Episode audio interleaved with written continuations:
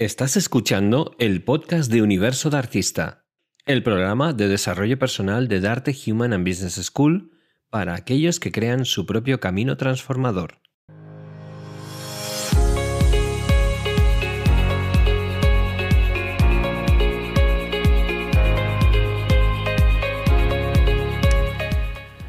«15 años tiene mi amor. O también había otro, es para ti, que solo tienes Ay, 15 yo soy más del dúo años dinámico. cumplidos.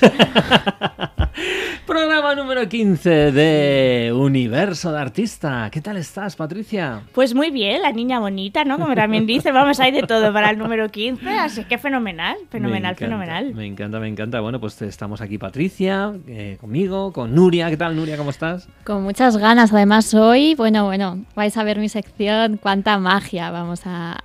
Va a sonar, va a No lo sonar. dudamos, porque tú sí que eres mágica. Tenemos también a nuestro querido mago de las máquinas y de las, y de las cámaras, que es Gustavo Rodríguez, y nuestro querido Sergio Alberto a los controles. Muchas gracias, de verdad. Y bueno, pues, pues nada, vamos allá. Empieza el nuevo programa de Universo de Artista.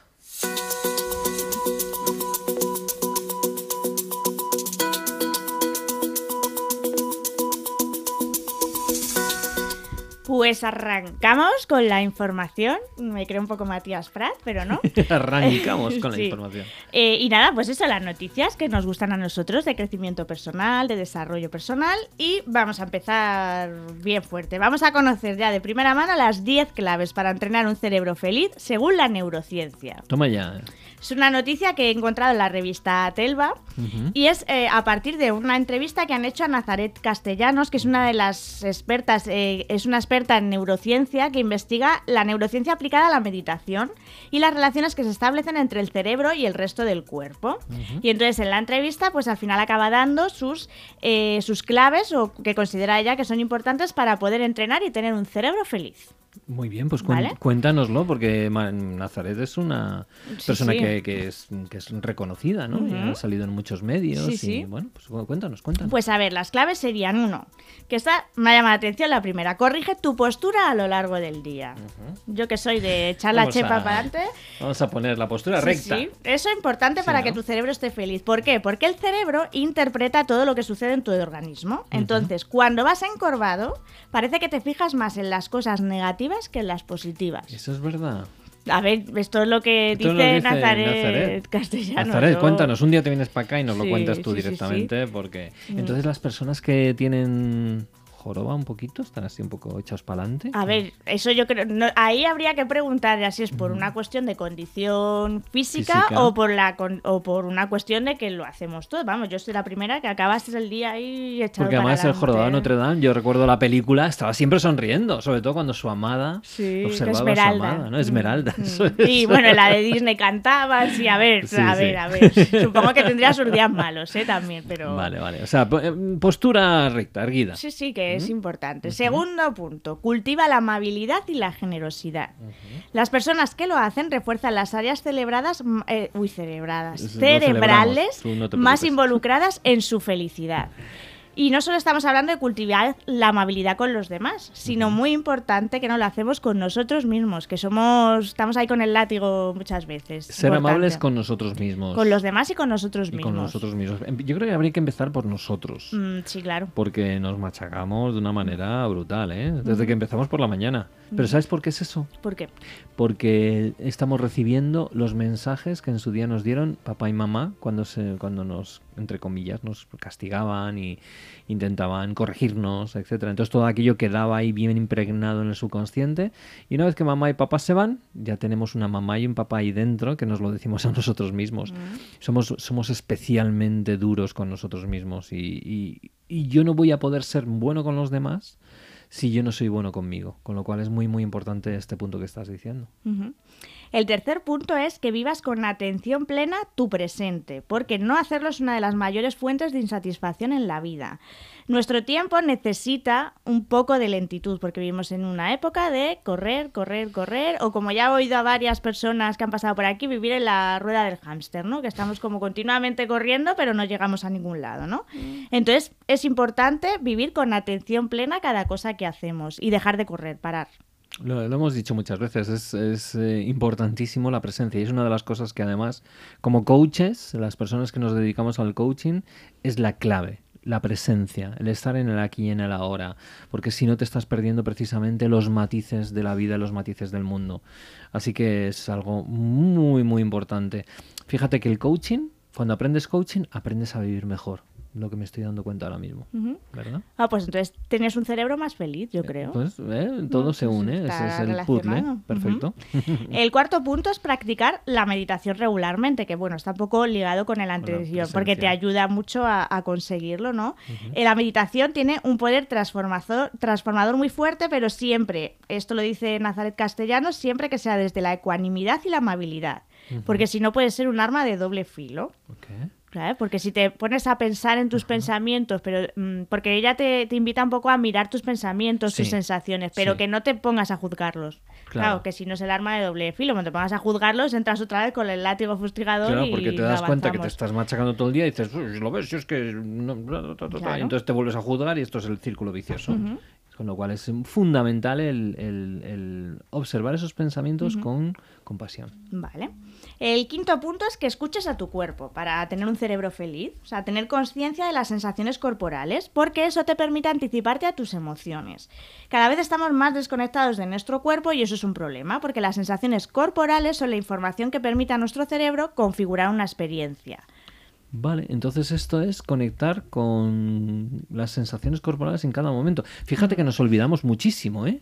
Estamos tan metidos en nuestra mente, en pues, los pensamientos continuados que tenemos, que nos olvidamos de, de- a no ser que sean dolores fuertes, no cambiamos, ¿eh? Y fíjate, posturas y todo, esto tiene mucho que ver con el tema de la postura y con todo esto. Claro, también. todo está relacionado. Nazaret Castellanos es- eh, trabaja mucho eso, el, el ver la relación entre cuerpo y mente. Entonces, esta parte, pues supongo que está bastante relacionado con eso.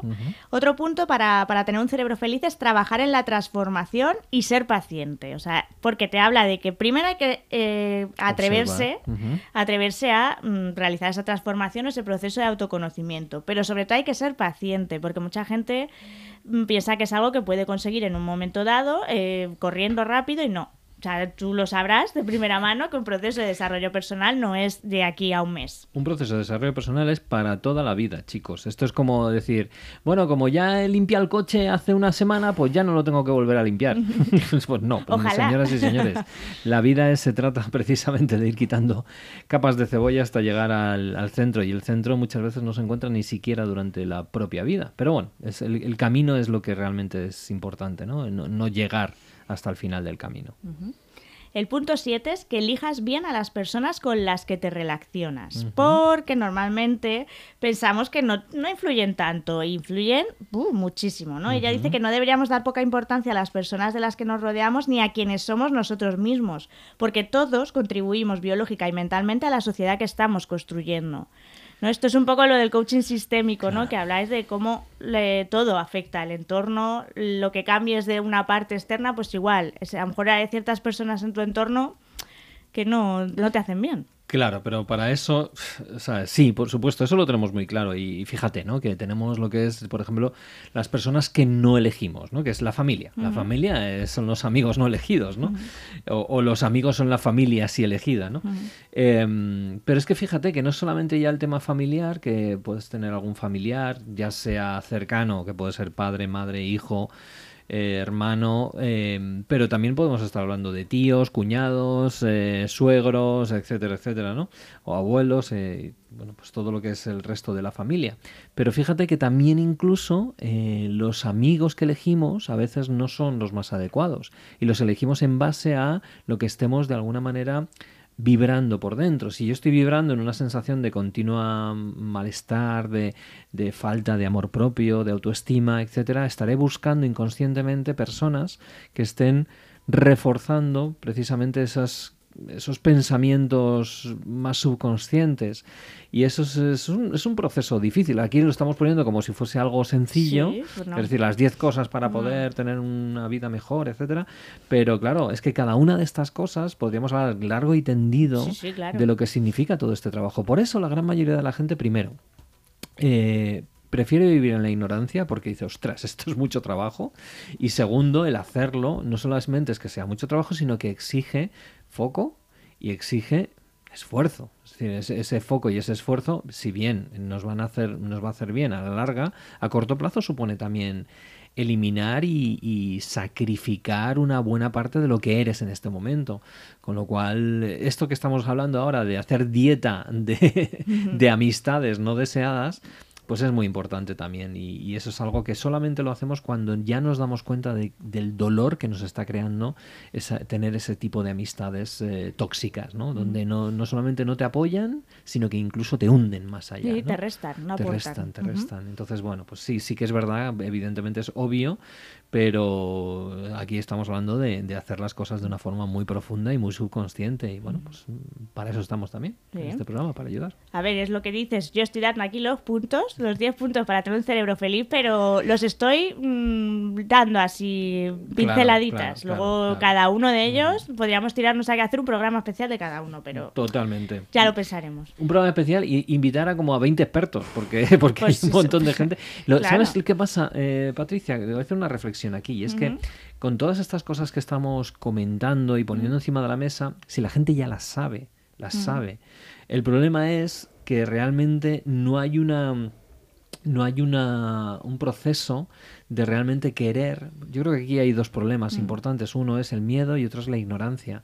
Y van acompañadas además. Cuando el miedo acompaña a la ignorancia, al final dices, bueno, bueno, virgencita, virgencita, que me quede como estoy. Mm -hmm. Con lo cual hay un punto donde incluso no interesa el cambio, ¿no? El cambio no interesa ni a los gobiernos, ni a las farmacéuticas, ni al mundo tal y como lo estamos viendo ahora mismo. Con lo cual eh, necesitamos poner mucha fuerza, mucha energía y mucha conciencia a todas estas cosas que estamos poniendo encima de la mesa.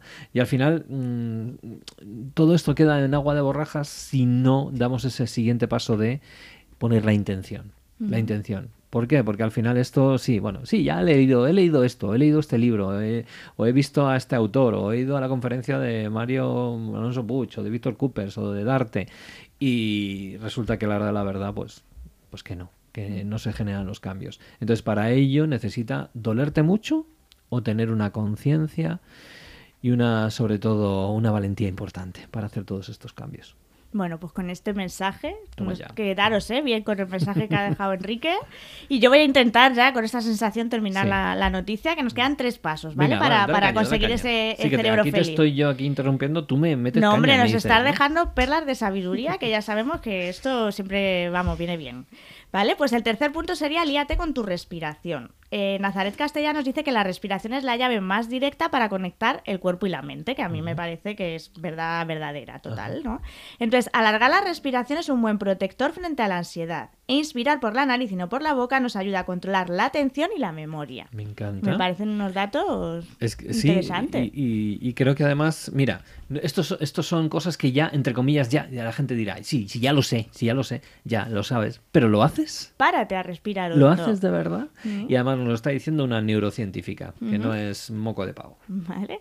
Noveno punto, fomenta los buenos momentos. Aquí habla mucho de, más de, de fomentar los buenos momentos, de que, eh, que intentes acercarte a buenos momentos, es la sensación que te produce recordar buenos momentos. Es, quiere decir que tú, bebida, has fabricado buenos momentos que luego vas a recordar y van a, aumentar esa sensación de bienestar. Y me parece muy bonito el, el tener buenos eh, momentos para que luego en el futuro te sirvan al recordarlos también. Como en estos programas, estos momentos de cambio, de transformación, de sabiduría, de conocimiento, donde las personas luego al recordarlas, uh -huh. es decir, wow, qué pasada, ¿no? Cómo uh -huh. mola la vida claro. cuando lo recuerdas. Pero no solamente esto, sino los, los eventos de Nuria, uh -huh. que, que, no solamente nos trae gente maravillosa en esos eventos, sino que ella también hace un maravillosos, que la hemos visto también, sí, sí. esos retiros magníficos y esos bailes de los cinco ritmos. Y esas cosas, claro, claro. Y ya el último punto, que no tiene mucho que, bueno, sí tiene que ver con los demás, que es que comas sano. Comer sano. A ver, que esto es lo que te dicen todos los médicos, pero o sea, ella tiene un porque ella está tiene bastantes estudios, ya ha trabajado bastante la relación que existe entre el intestino, la salud intestinal uh -huh. y el bienestar eh, emocional. Uh -huh. Entonces, pues por eso te dice que comas sano, porque mantener una alimentación equilibrada está muy relacionada también con ese nivel de, eh, de estado de ánimo. Entonces... ¿Y qué, ¿Y qué es más importante? La salud emocional, es decir, ¿La salud emocional afecta al estómago o el estómago afecta a la salud emocional? Creo que lo que en los estudios, vamos, los últimos estudios que hay es normalmente la salud intestinal influye en la salud emocional. Se ha visto que hay mucha eh, relación entre la microbiótica y la macrobiótica del intestino También muy y interesante. eh, su relación con eh, cómo nos sentimos. Entonces se está trabajando mucho en ese aspecto, en cómo puede incidir la alimentación también en, en ese, en ese aspecto. Mm, jo, se me ocurre tantas cosas, Nuria, para traer, ¿verdad? Tantos profesionales Totalmente, grandes. sí. Cada uno de estos puntos nos daría para hacer un programa entero y que nos trajeses ahí a esas celebrities importantes de todo esto. ¿Qué te parece? Me parece que podemos fichar a un montón de gente, ¿no? y que bueno, eh, pronto tendremos algo, ¿no? Que tenemos aquí que desvelar. Bueno, sí, no sé si es el momento o, o no. Ah, me vais a... Sí, sí, claro, yo, vamos, sí, yo, yo estoy callada por no decirlo, pero yo tengo muchas ganas de anunciarlo también, así Lo es que venga, decimos, yo lo creo que anunciamos. ¿Lo decimos así ya Sí, sí, sí, directamente, sí. Enrique? Sí. Venga, dale, Nuria. Hemos puesto aquí unas cosas ahí en, en internet muy locas, pero ahora sí, ahora vamos en serio. Adelante, Nuria. ¿Qué va a pasar del 13 al 19 de junio de 2022? Mm. El evento más grande de, de la escuela anual que hacemos. Así que vamos allá. Enrique, El anúncialo evento el nombre. Coaching Pro Live 2022. Ujú. Este es un evento que, bueno, pues ya esta es la segunda edición, porque el año pasado ya lo hicimos y fue una edición magnífica. Se apuntaron más de 50.000 personas, 70 ponentes, pero este año vamos un pasito más allá. ¿Por qué? Porque queremos, porque, porque, porque sé que podemos hacerlo y como podemos hacerlo, lo, lo vamos a hacer. Y de hecho ya prácticamente lo tenemos todo cerrado. Hacíamos un poco unas stories en plan graciosas hace Mm. poquito en redes sociales. Pero es verdad que ya mm, tenemos prácticamente, creo que son 180 ponentes confirmados de los dos, más de 200 que vamos a tener. Y, y ya la gente se puede registrar desde Sí. ya, desde ya. Y es un evento donde vamos a meter ahí a esas más de 200 ponencias, cada una de esas ponencias y entrevistas con un nivel de sabiduría brutal. Es decir, que cada persona se va a preparar y va a dar lo mejor de sí mismo en pequeñas píldoras de 10-15 minutos. Así que es, es el momento perfecto para que el mundo conozca no solamente a estos grandísimos profesionales del mundo del desarrollo personal, del mundo del coaching, de la PNL, del mindfulness, de la inteligencia emocional, pero a nivel eh, nacional, internacional.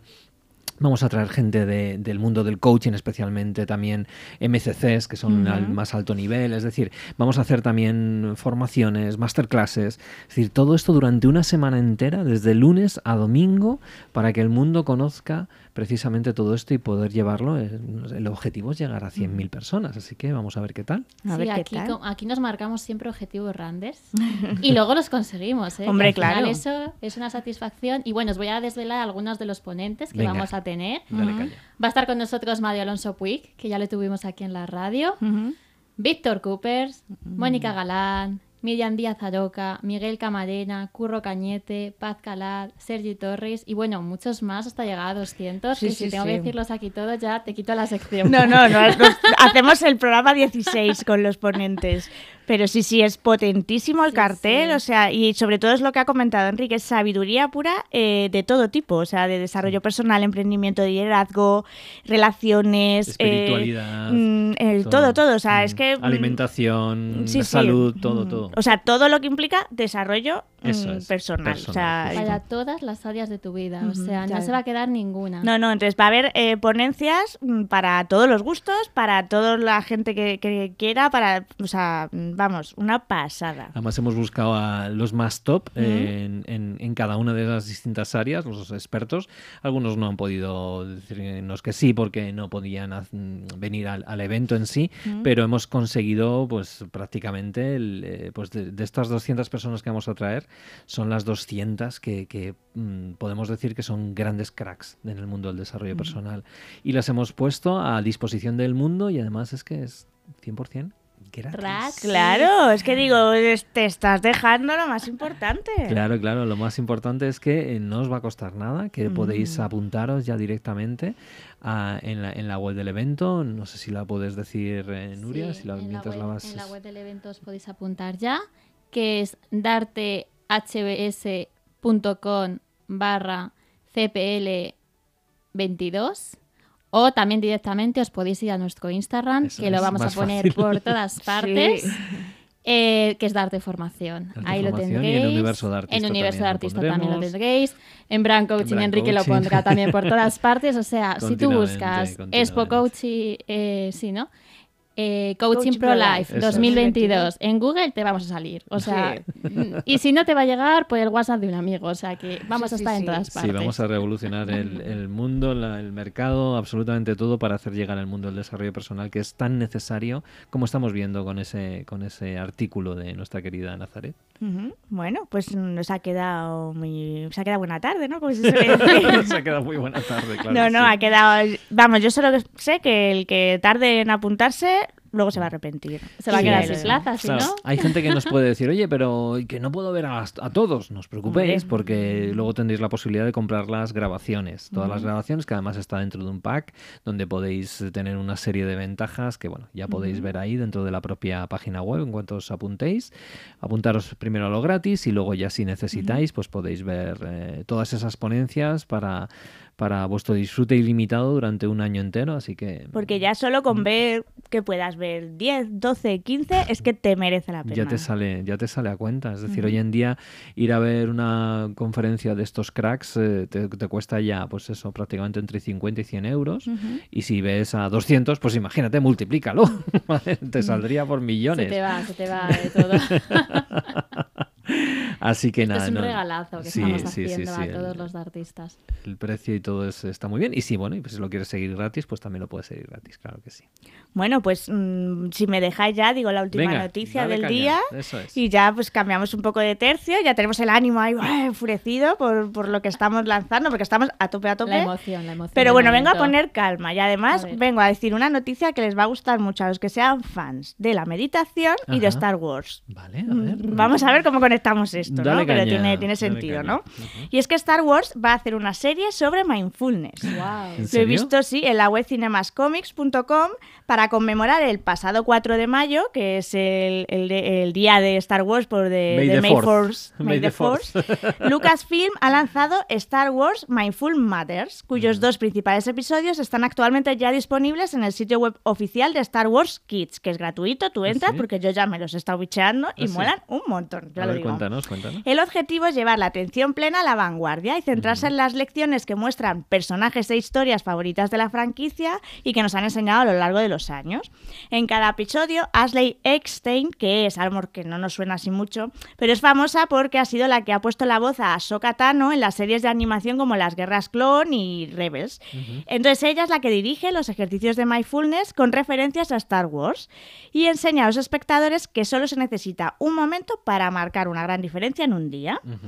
Ella misma en declaraciones ha dicho que esta serie de vídeos ha sido para ella un proyecto muy apasionante porque fue un sueño que tuvo durante varios años y que nos fijemos en el maestro Jedi Yoda, el maestro Yoda, nuestro querido Yoda, que nos enseña a entrenar nuestra mente porque es tan importante como entrenar físicamente nuestro cuerpo. Y ella está encantada de traer esas lecciones conscientes de Star Wars a la vanguardia de una manera accesible tanto para niños como para sus papás y para todos los que sean fanáticos de la Guerra de las Qué Galaxias. genial me encanta me encanta Yo lo he visto ya, ¿eh? O sea Pero que- esto entonces, eh, ¿cómo lo puedes, cómo puedes acceder Pues a ello? está en la. Si tú pones eh, Star Wars Kids, que es la página oficial de Star Wars para niños, que ahí suele haber como recursos para los Sí, niños gratuitos sí, y demás, sí. pues ahí las vas a encontrar. Star Wars Kids, vale. sí. ¿En inglés o en español? En inglés. En inglés. Sí, vale, sí, bueno. está. Pero Bueno, te puedes poner los subtítulos, sé que yo los estuve viendo también con subtítulos. y está muy bien, ya hay dos capitulitos puestos de meditación con, con esta actriz. Y oye, es súper curioso. Pues me encanta, me encanta para los niños, para todo el mundo. Oye, ¿y qué hacemos con toda esta gente que es negacionista del, del mundo del mindfulness y del mundo del desarrollo personal? Y que sí lo son, y que sí que no son negacionistas de Star Wars, pues que se vengan a que hagan un poco de meditación con, con Star Wars. Que- Vamos a ver, Yoda mm, meditaba, y todo el mundo lo sabe, la fuerza, tal, yo. Es que me hace mucha gracia, ¿no? Porque dicen, si no es científico no sirve. Dices, bueno, vale, aparte de que ya hoy en día es, es- Es tiene, científico. tiene mucha parte de, cien- Mm. de ciencia detrás, eh, luego es que niegan, niegan cosas como lo que es el, el propio mindfulness, la Mm. meditación, el yoga, el- el- la acupuntura, un montón de, de cosas que les llaman pseudociencias. También hablan de pseudociencias, el- la PNL, Mm. el coaching, etcétera, etcétera, ¿no? Entonces me hace, me hace mucha gracia, ¿no? Que, Mm. que- que sean negacionistas. En ese sentido, Sí, sí. porque como no está científicamente probado, pues todo lo que no esté científicamente probado no existe. Me encanta. Bueno, pues yo les invito a verse las sagas de, y ver mm, cómo buscan la fuerza los, los Jedi, porque ese momento que se sientan y sienten la fuerza está muy conectado con la meditación. Bueno, pues claro que sí. Así es que nada, yo ya he ¿Ya? terminado. ¿Ya? Si es que, ¿Ya no hay más? No, Bueno, ya no hay más. Ya pues hemos vamos. dado. mm, Vamos, yo creo que el bombazo que hemos lanzado ya, yo creo que es la Mm. primicia mundial del día. O sea Pues que sí, sí, sí, vamos a quedarnos con ello y vamos con la siguiente sección. Vamos a los eventos con Nuria, que Venga. nos trae música. Venga, pues Vamos vamos a escuchar allá. música.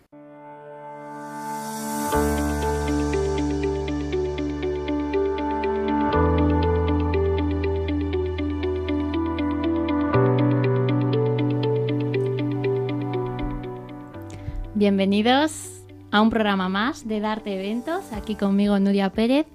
Y hoy, como cada semana, os traigo un evento muy especial, lleno de música y de muy buena energía creativa. Y hoy es que hoy os traigo aquí a Sandra Bernardo, que va a estar como invitada, y también está va a estar con nosotros Natalia Doco. Y es que esta noche, justamente, eh, vamos a estrenar un concierto que es muy especial.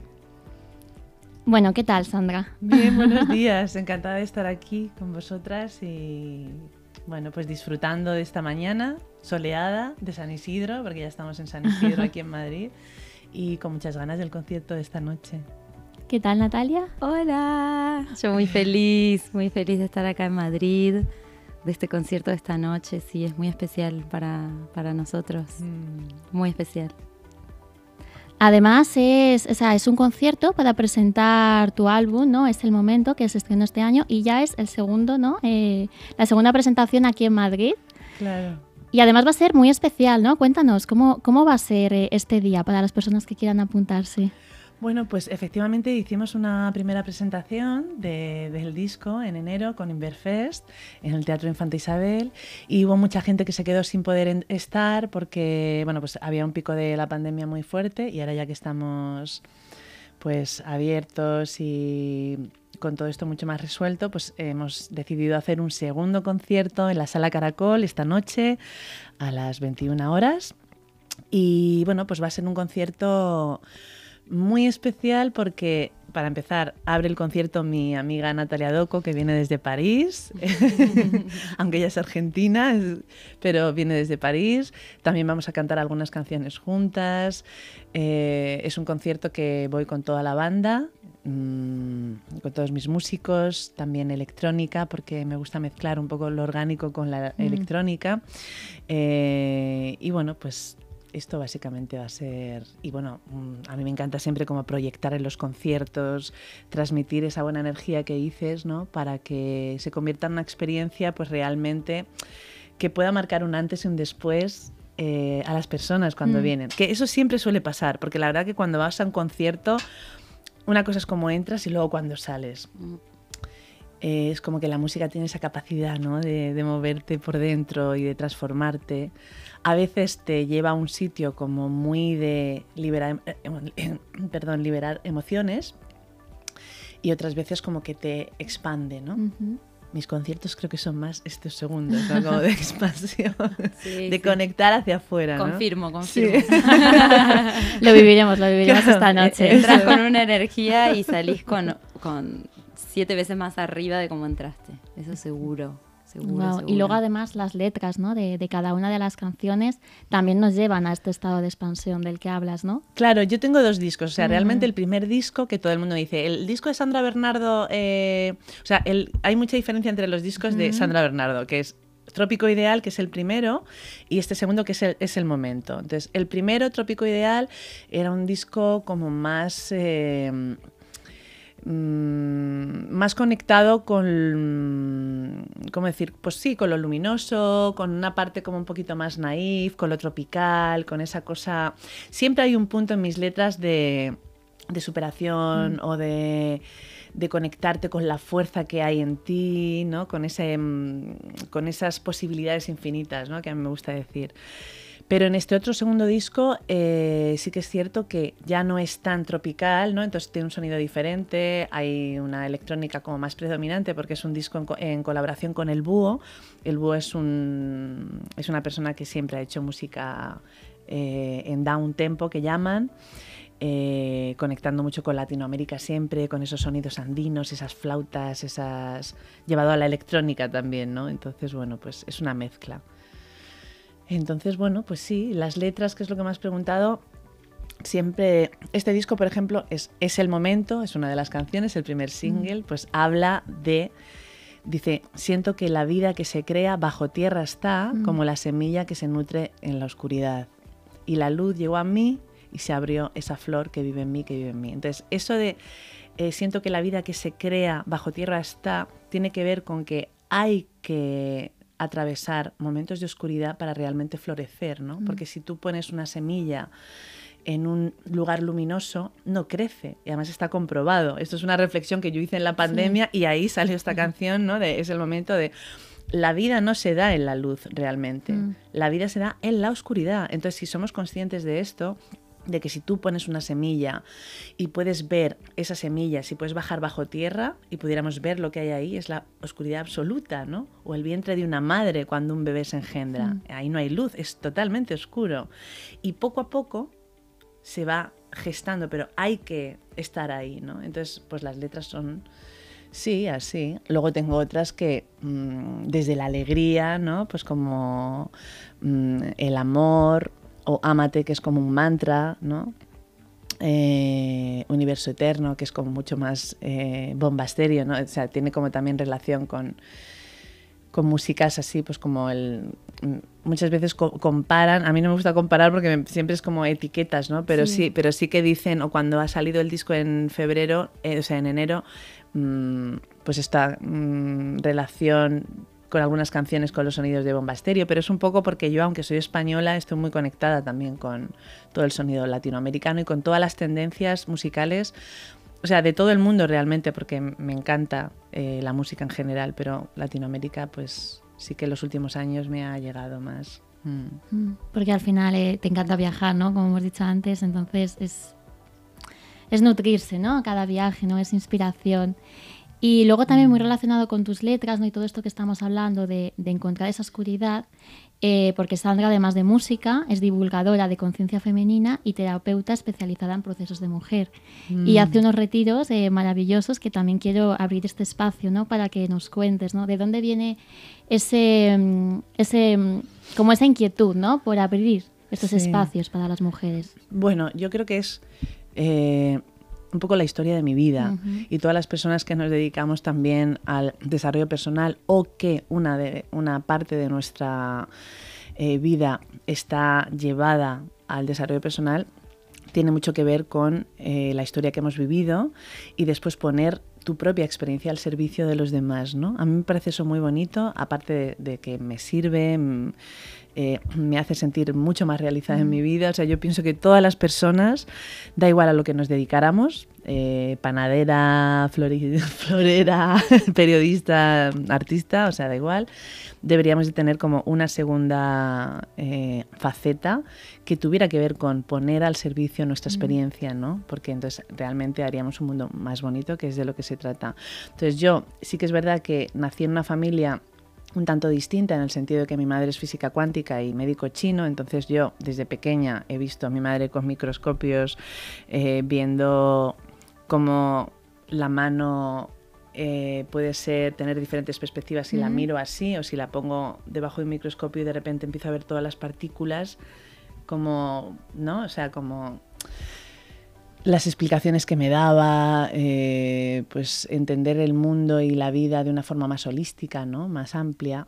Entonces ya esto es como que yo vine ahí un poco de serie ya con esta información, creo, ¿no? Y luego a lo largo de la vida, pues bueno, eh, siento que pertenecemos a una generación que está realmente rompiendo con un montón de patrones. Eh, todas las generaciones creo que venimos a romper los patrones eh, generacionales anteriores ¿no? a lo que, a que nos preceden. Pero em, en mi caso, bueno, pues hay una historia que tiene que ver con mm, mucha falta de valoración hacia la mujer, mucho maltrato, mm. eh, mucha dependencia en todos los sentidos, ¿no? Emocional, sexual, eh, económica. todo, ¿no? Entonces, bueno, pues hacer ese trabajo conmigo misma y, y después bueno, pues las cosas que me han ido sirviendo, eh, poder ponerlas al servicio, mm. como te digo, para mí es que me, encanta. También te puedo decir que yo soy eh, eh, nieta de una mujer que ha sido maltratada por mi abuelo, vamos, a unos niveles muy extremos. Entonces, lo cuento así porque, claro, luego te pones a hablar con la gente. Yo llevo ocho años haciendo retiros de mujeres. Y en, esos, en últimos años, al principio los compartía, ahora ya los hago yo sola me doy cuenta de que la historia, mi historia, o sea, mi madre no ha sido una mujer maltratada. O bueno, eh, las mujeres realmente hay que mirarse porque en cualquier tipo de cotidiano salta esta, esta cosa que, ni te imaginas de qué forma, ¿no? Hay como unas mm, situaciones como muy sutiles, pero que detrás de esa sutileza está viendo como un, mm. un maltrato, ¿no? O una... Entonces, bueno, pues lo que te decía, mi abuela fue una mujer maltratada. Yo con los retiros me fui dando cuenta que no son casos aislados, sino que realmente es que todas las familias, eh, la mujer históricamente, ¿no? Hay dos partes que yo diferencio, la parte histórica de donde, eh, o sea, de entender qué significa ser mujer. En este caso, en España, pues hemos, o sea, hemos podido votar hace nada, un siglo, apenas un siglo, ¿no? La mujer antes de esto ni podía votar, ni podía abrir una cuenta a su nombre, ni podía, esto si nos escuchan mujeres mayores ¿no? en este momento o abuelitas, pues sabrán que, es así.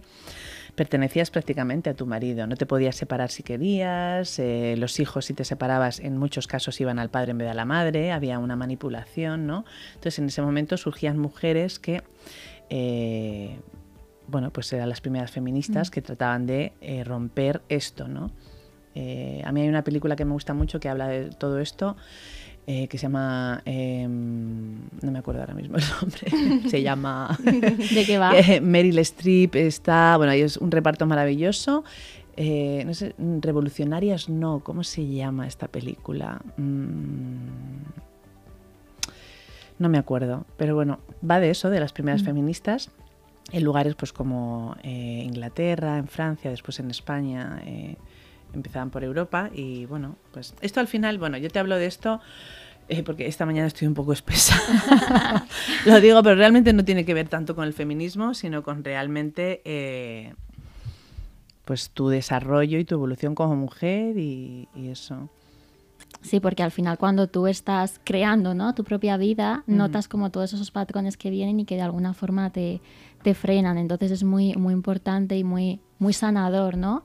Estos espacios para, para abrir, para mm, empezar a hacer las cosas de, de forma diferente. Ya, son, son fundamentales. O sea, yo creo que todos los hombres y todas las mujeres, mm. eh, o sea, ambos, deberíamos de tener espacios para mm. estar entre nosotros, ¿no? Pero mujeres con mujeres, hombres con hombres, entendernos, ¿no? ¿Cuál es nuestra eh, forma de ser? ¿Cuál es nuestra naturaleza? Porque no tenemos nada que ver los hombres que las mujeres, simplemente eh, por el hecho biológico de que una mujer da vida, los ciclos que tenemos, no hay cantidad de cosas que hay que entender. Por eso te digo que yo, por ejemplo, en los retiros diferencio muy al principio porque son retiros muy prácticos donde nos movemos mucho, hay mucha música, siempre son en lugares naturales.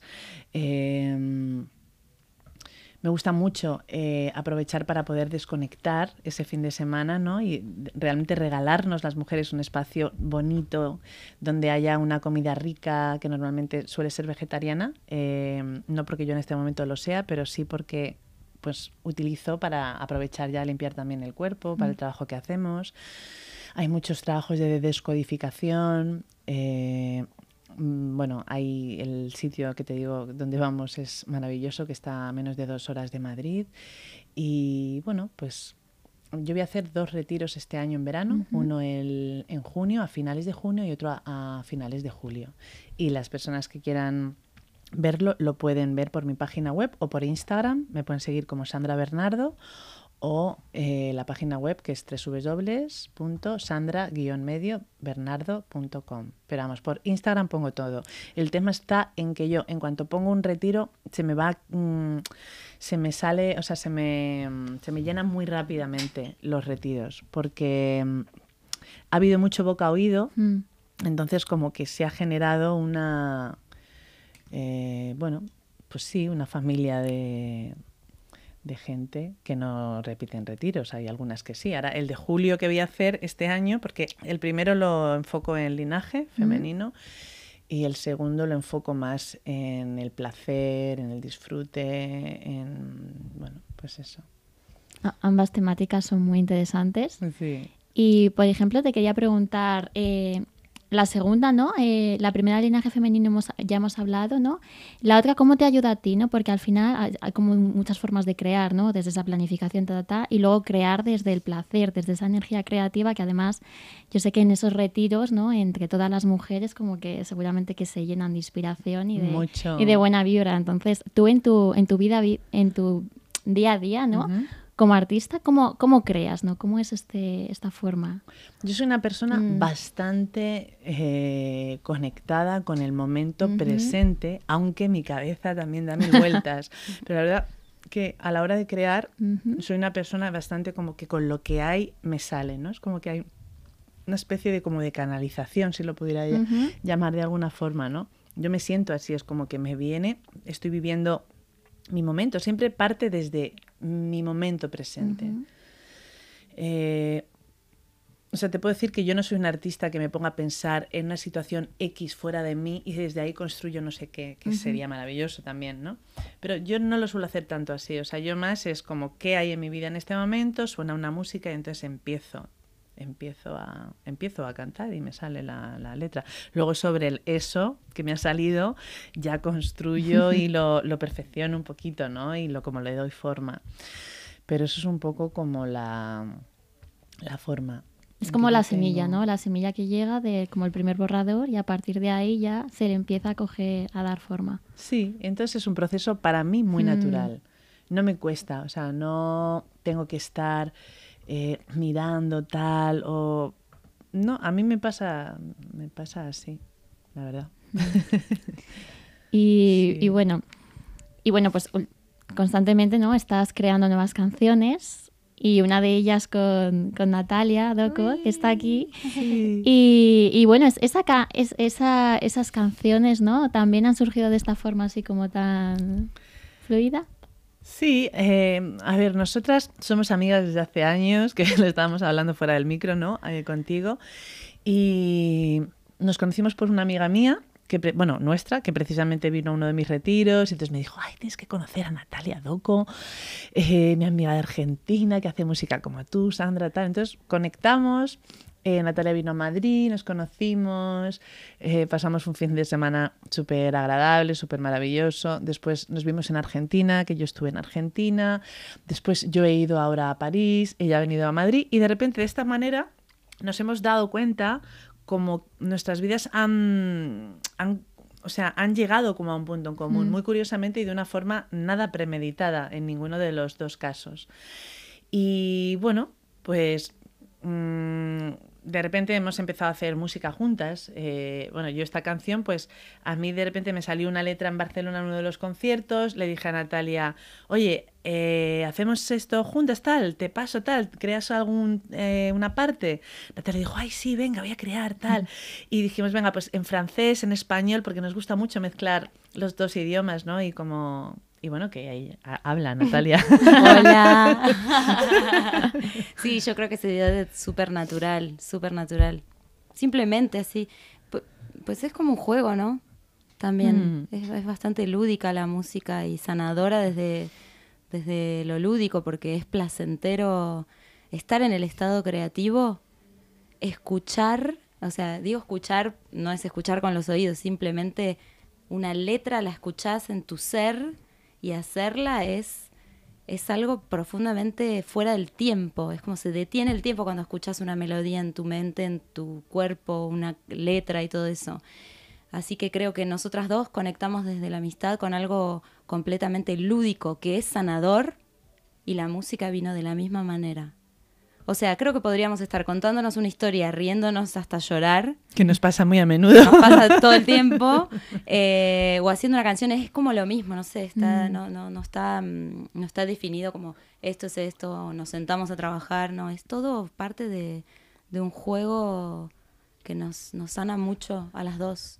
Sí, creo. y es curioso porque cada una tiene su carrera, Mm. entonces no ha sido una cosa como decir, vamos a hacer un proyecto de tal. No, no, o sea, cada una tenía su, su carrera y tiene su carrera, pero de repente hay un punto que nuestras vidas personales, que no vamos a hablar de esto ahora, mejor, pero, estamos así de coña todo el día, bueno, pero eh, hay una parte que eh, de repente conecta, es lo que te digo, Sí. ¿no? Es como esa sincronicidad de esos átomos que van ahí como por el universo y que de repente empiezan a resonar en la misma frecuencia y hacen ¡pum! y se unen como dos imanes y de repente empiezan a crear un camino. Entonces yo lo que me doy cuenta es que de forma natural se está dando un camino natural, pues de repente, ¿no? Como Además vivimos en países vecinos, que es como muy lo más para hacer esto, ¿no? De decir, Sí. oye, pues mira, en los conciertos, ahora Natalia está empezando a abrir los conciertos aquí y hacer también canciones, pero a lo mejor en un tiempo, ¿sabes? De repente vamos a empezar a hacer ya En un Francia, show. Claro, en un- Francia yo sí. abriré los suyos. eh, de repente, no sé, es que te digo que es, es una cosa como que va caminando, además, más rápido de lo que pensamos, Sí, ¿verdad? totalmente. Y sobre todo, mm, yo creo que hay una armonía en la amistad. Y al mismo tiempo sucede eso con las voces. Mira qué, qué curioso que nosotras cuando cantamos hacemos armonías, ¿no? Armonizar, ella está acá, yo estoy acá. Em, bueno, no se ve lo que digo en la radio. Quiero decir, eso es una armonía, ¿no? Una nota que, que no es la misma que la otra, pero que juntas generan un bienestar profundo, una armonía. Y eso sucede entre nosotras. Entonces, cuando nos ponemos a cantar juntas, solo se da. No es que decimos, ay, a ver qué nota voy a hacer. Ay, a vos haces esta nota y yo hago esta nota. Es como se abren las bocas, sale el sonido y la armonía sucede. Eso es magia. Eso por supuesto que tiene que salir porque esa magia hay que darla porque somos personas de servicio. Es importante para nosotras como artistas el servicio, si no, ni estaríamos haciendo esto. Entonces sí, yo creo que ya, mm, ya cada una tiene un nombre en su carrera, digamos, y que, que- que- que la armonía entre las dos podría crear algo que es muy vasto, no sé cómo se dice, vasto creo que se Muy dice vasto, sí. em, de, de mezclar todo eso y brindar la armonía natural que se nos ha dado, porque yo creo que es un regalo y que es una llave de luz, una llave sanadora. Estamos muy copadas con la técnica del Hoponopono y hay unas, unas palabras claves y bueno, nos hace reír mucho que de repente salen en cualquier momento En como cualquier llave de luz, pero no quería decir llave de luz, quería decir. Es como una, una, una llave que, que, que- que fue un regalo y, Mm. y para mí eso, siempre que la vida te regala, vos regalas a la vida. Esto es ley para mí. Sí. La vida te regala y hay que tener esa conciencia de, de darlo también después el regalo ese que se, que se te ha dado. Así que bueno, eso. Ah, Aquí estamos regalando. Sí, bueno, y ahora vamos a, a sentir ¿no? esa, esa magia ¿no? que, habéis, que habéis dicho, ¿no? esa armonía ¿no? entre Sí. las dos. Sí. Entonces, ¿nos desveláis cómo se llama la canción o, o vamos Pues se llama- directamente? Se llama Camino que pasa. Anda. Y justamente se llama así porque eh, sentimos, ¿no? Y más ahora que estamos en este momento de desapego total y por contrapunto también hay un punto de apego y de dependencia que vamos sintiendo las generaciones todavía, que es como los restos que quedan de lo que hablábamos antes, pero hay otra parte de, de liberación, ¿no? Que es por el momento darse cuenta y poner conciencia en que todo pasa, todo pasa. Lo bueno y lo malo, ¿no? Pero todo pasa y son experiencias que van pasando por nuestra vida. Entonces, no hay que darle más importancia a lo que realmente no tiene. Hay que estar en una misma, en cada una en su lugar, ¿no? Porque somos todas potentes y, y merecedoras de estar en ese sitio y viendo cómo pasan las cosas. Y yo me quedo con lo que quiero, pero bueno, esto es camino que pasa. Este es camino que pasa. Este otro quizá no. Esta cosa, entonces es eso, se llama camino que pasa. Pues vamos a a escucharla, ¿no? sí, ve cogiendo... Sí, sí, sí.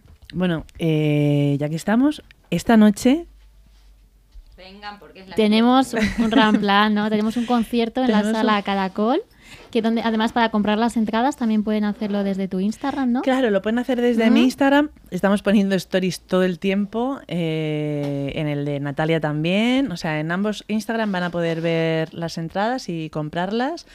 Va a estar lleno de, mm, de gente maravillosa porque viene como una familia muy consciente de aquí de Madrid.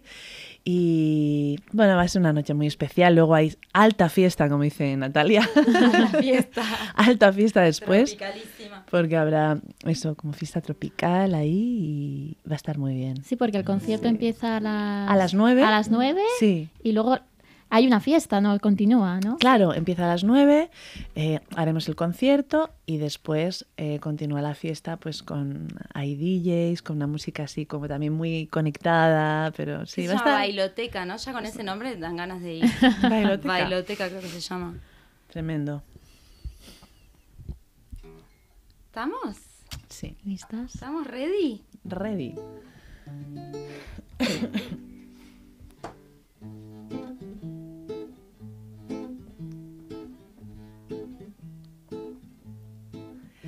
En el mundo que camino y aunque a veces no lo entiendo yo me pierdo.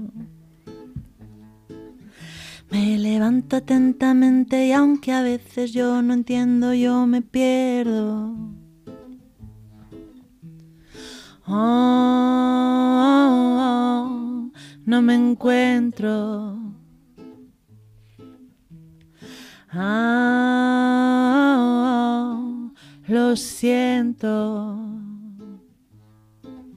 Si je reprends le pouvoir, les poings levés, la voix plus fort, peut-être j'irai loin. Cada paso que me acerca me devuelve a mí la fe que no veía más. Oh, no la veía más.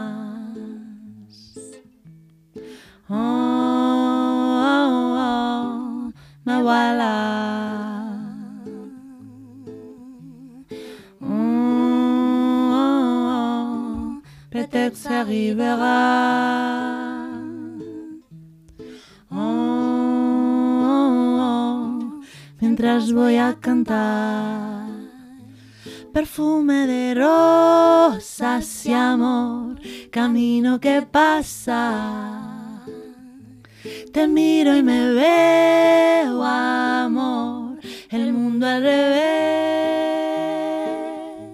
Es una parece espejismo. Me miras y sientes amor, que somos lo mismo. Y en el intento de ordenar estoy, en el intento de abrazarme voy. Llega, Llega, entra, vuelve, pasa. Llega, llega, vuelve, entra, pasa. Oh, no me encuentro. Oh, lo siento.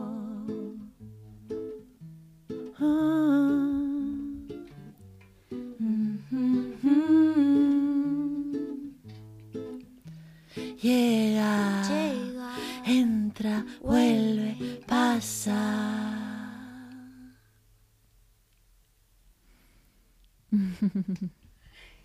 Qué maravilla. Qué bonito. Mm.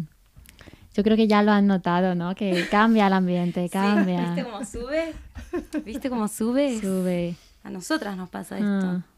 Así que claro, se expande. Porque vosotras mismas cuando cantáis, ¿no? Os sentís ese, como ese, esa expansión, ¿no? Esa... Yo, yo considero Ah. honesta y verdaderamente Mm. que al ser humano se le ha dado la, la voz, independientemente de que cantes bien o que cantes mal, lo que sería mal, ¿no? No hay manera de mal cantar, pero como, como un remedio. O sea, el ser humano lleva adentro de sí, nace con, con remedios, con, con herramientas de, de, curarse a sí mismo. La, la, y esto además está comprobado, ¿no? La voz, cuando uno canta, emite un sonido, una vibración que es curativa, pero honestamente, que, que, que, purifica las células, que ilumina las células, todo tu cuerpo. Entonces, yo, yo siempre le digo a, la, a las personas, hay gente que te dice, ay, qué lindo que tengas la suerte de poder cantar bien, pero no, esto es un remedio que, que, que uno nace, es como una sabiduría mm. tan...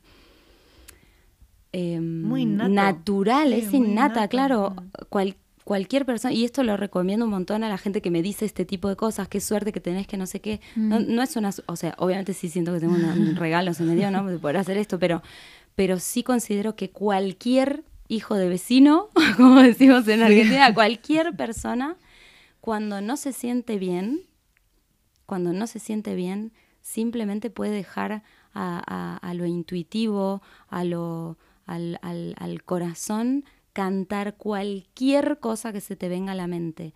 Y uno solito, el cuerpo, con su propia sabiduría que tiene, empieza a calar palabras. Entonces yo empiezo a cantar, por ejemplo, cualquier cosa. Esto de paso tiro un tip, chicos. Sí.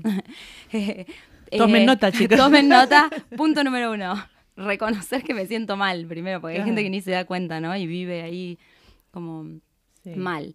Reconocer que me siento mal y de repente empezar a vibrar cualquier cosa. Por ejemplo, te, Mm. te tiro cualquier cosa, ¿no? Empiezo a cantar. "Mm, me duele mucho el pecho. No importa, aún puedo respirar y tengo mis propios remedios. Y empezás a cantar y en un momento la canción, la música y las palabras precisas que tu cuerpo y tus células necesitan vibrar aparecen. Mm, Esto lo tiene al alcance de la mano cualquier persona, mm. cualquier persona. Y de repente uno solo, el cuerpo, empieza a sentir que cada vez te sentís mejor. Cuando yo canto palabras de tristeza, lo hago para liberar. Después de esa liberación empieza a venir la calma, entonces las palabras de calma vienen y luego conecto con la alegría. Entonces es, es una herramienta pero tan maravillosa. Todo el mundo, esta, esto lo tendremos que aprender en la escuela, como tantas otras cosas que tendremos que aprender en la escuela, Mm. en lugar de otras cosas que no Sí. importan, pero esto tendríamos que aprenderlo en la escuela. Y luego la expansión, liberación, la calma, y desde la calma baja la inspiración y ahí la expansión. Nosotras, como hacemos esto desde hace mil años y lo hacemos de manera consciente, empezamos a cantar en, en este momento, por ejemplo, y ya rápidamente entramos automáticamente en la, en la estado, expansión. Sí, en el mood, ¿no? en el mood total. Mm. Pero sí nos pasa aún, bueno, a mí me pasa mucho de usarlo así Mm. como para liberar cuando estoy enojada, cuando estoy, bueno, cualquier emoción de, de- del abanico humano de emociones, ¿no? Es que siempre se ha dicho, de todas formas, o sea, hay un refrán que dice, quien canta su mal espanta, ¿no? Y bueno, quien canta y quien baila, porque es- hay de, de los Mm, dos, sí. pero Claro, quien canta, también. quien canta su mal espanta es que ahí ya te está dando la información. No sabía yo ese, ese dicto. Es Ese- español igual el Me refrán, encanta. ¿no? No, no, y además cantar, bailar, al final, lo que, todo lo que es expresar el Mm. cuerpo, el movimiento, ¿no? Libre, ¿no? Desde sin pensar, ¿no? Es como Claro. siento que quiero moverme así, algo Mm. estoy comunicando a través de mis brazos, de mis manos, Sí. a través de mi voz. Es liberador, sanador y, y expansivo. Expansivo, aquí. Sí. Claro. A mí me gusta mucho bailar Mm. también y conectar mucho con el cuerpo. O sea, la voz, obviamente, como dice Mm. Natalia, hay como esta cosa eh, natural, ¿no? Que está al alcance. Que claro, que igual como yo lo llevo haciendo siempre, pues no lo pones, o sea, no lo das tanta importancia. Pero el baile también a mí me desinhibe, me conecta. Sí que es cierto que tengo como una cosita de libertad eh, na- nata, nativa, iba a decir. Soy una aborigen disfrazada de persona occidental. No, entonces tengo una, tengo una cosa como muy de apertura en este sentido y utilizo mucho el baile, ¿no? Entonces, por ejemplo, en los retiros también, en los Sí, conciertos también yo me muevo un claro. montón, o sea, me parece una herramienta brutal. La música, ¿no? Poder utilizar primero para cantar y ponerle palabra a todo esto, ¿no? Mm. Esa emoción y tal, y después para transformar realmente y darle movimiento a eso. Entonces ahí está el baile o el movimiento consciente, el movimiento intuitivo, el bailo sin juzgarme, ¿no? Porque hay una tendencia a eh, mm, lo estoy haciendo bien, ¿no? Me habrá, parece como que bailamos como si hubiera alguien detrás de la pared o algo mirando, ¿sabes? O como si te sientes observado, ¿no? Entonces de repente es como, me muevo para mí Mm. y para conectar también con esa energía, con esa... em, con esa cosa que quiero atraer en mi vida, ¿no? Entonces, como cómo me toco, qué caricia quiero traer a mi vida, qué, qué energía, ¿no? Cómo quiero sentirme y me toco yo a mí misma, mi propio cuerpo y bailo y me muevo así sutilmente, sintiendo esa música, por eso es importante también elegir las músicas, una música que me inspire, que me haga sentir bien, que me haga sentir merecedora, que me haga sentir conectada con el mundo en el que estoy y desde ahí me voy moviendo y voy atrayendo esa energía. Y es un proceso muy muy natural, pero lo primero que yo veo, por ejemplo, en los retiros, en los talleres, es que hay que romper la, eh, la barrera del juicio. Mm. Para mí, por ejemplo, puedo decir que siempre es importante cerrar los ojos. Para gente que no está habituada, Sí. no es lo mismo cuando yo estoy en una sala con 20 mujeres y con- mirando unas a otras, aunque yo las empiezan ya los retiros bastante heavies, ¿no? Mm. Entonces se rompe cualquier tipo de barrera, se crea una hermandad tremenda porque te miro a los ojos y me veo en ti, te ves en mí, ¿entiendes? Tú tienes la misma historia que yo, de una forma diferente pero muy parecida. Entonces cuando ya se ha roto eso y ya puedes hacer dinámicas de baile, eh, si liberas el juicio, ahí aparece la magia y Mm. realmente te pones en conexión con algo que está por encima, ¿no? Sí, y bueno, vais a poder vivirlo este, este sábado, ¿no? Ese, Mm. ese bailar y ese cantar, ¿no? En el, en el concierto que van a hacer Sandra Bernardo y Natalia Doco, que lo va, lo va a abrir con ella. Y mm, ya sabéis que podéis encontrarlas en las redes sociales. Podéis Sí. volver a repetirlas si queréis. Sí, yo, Sandra Bernardo, directamente. Natalia Doco. Y Tal ahí cual. está, como lo van a estar poniendo en historias, es que lo vais a ver seguro si queréis comprar las entradas. Mm. Y muchísimas gracias por, por estar aquí, por A compartirnos la música. Gracias a ti, Nuria, claro que sí. y por seguir creando. Mm, seguiremos ahí, al pie del cañón. Sí, sí, sí. sí. Sí. Nos vemos esta noche. Nos vemos esta noche, Esta sí. noche. Fiesto- alta fiesta. Alta fiesta. Alta fiesta.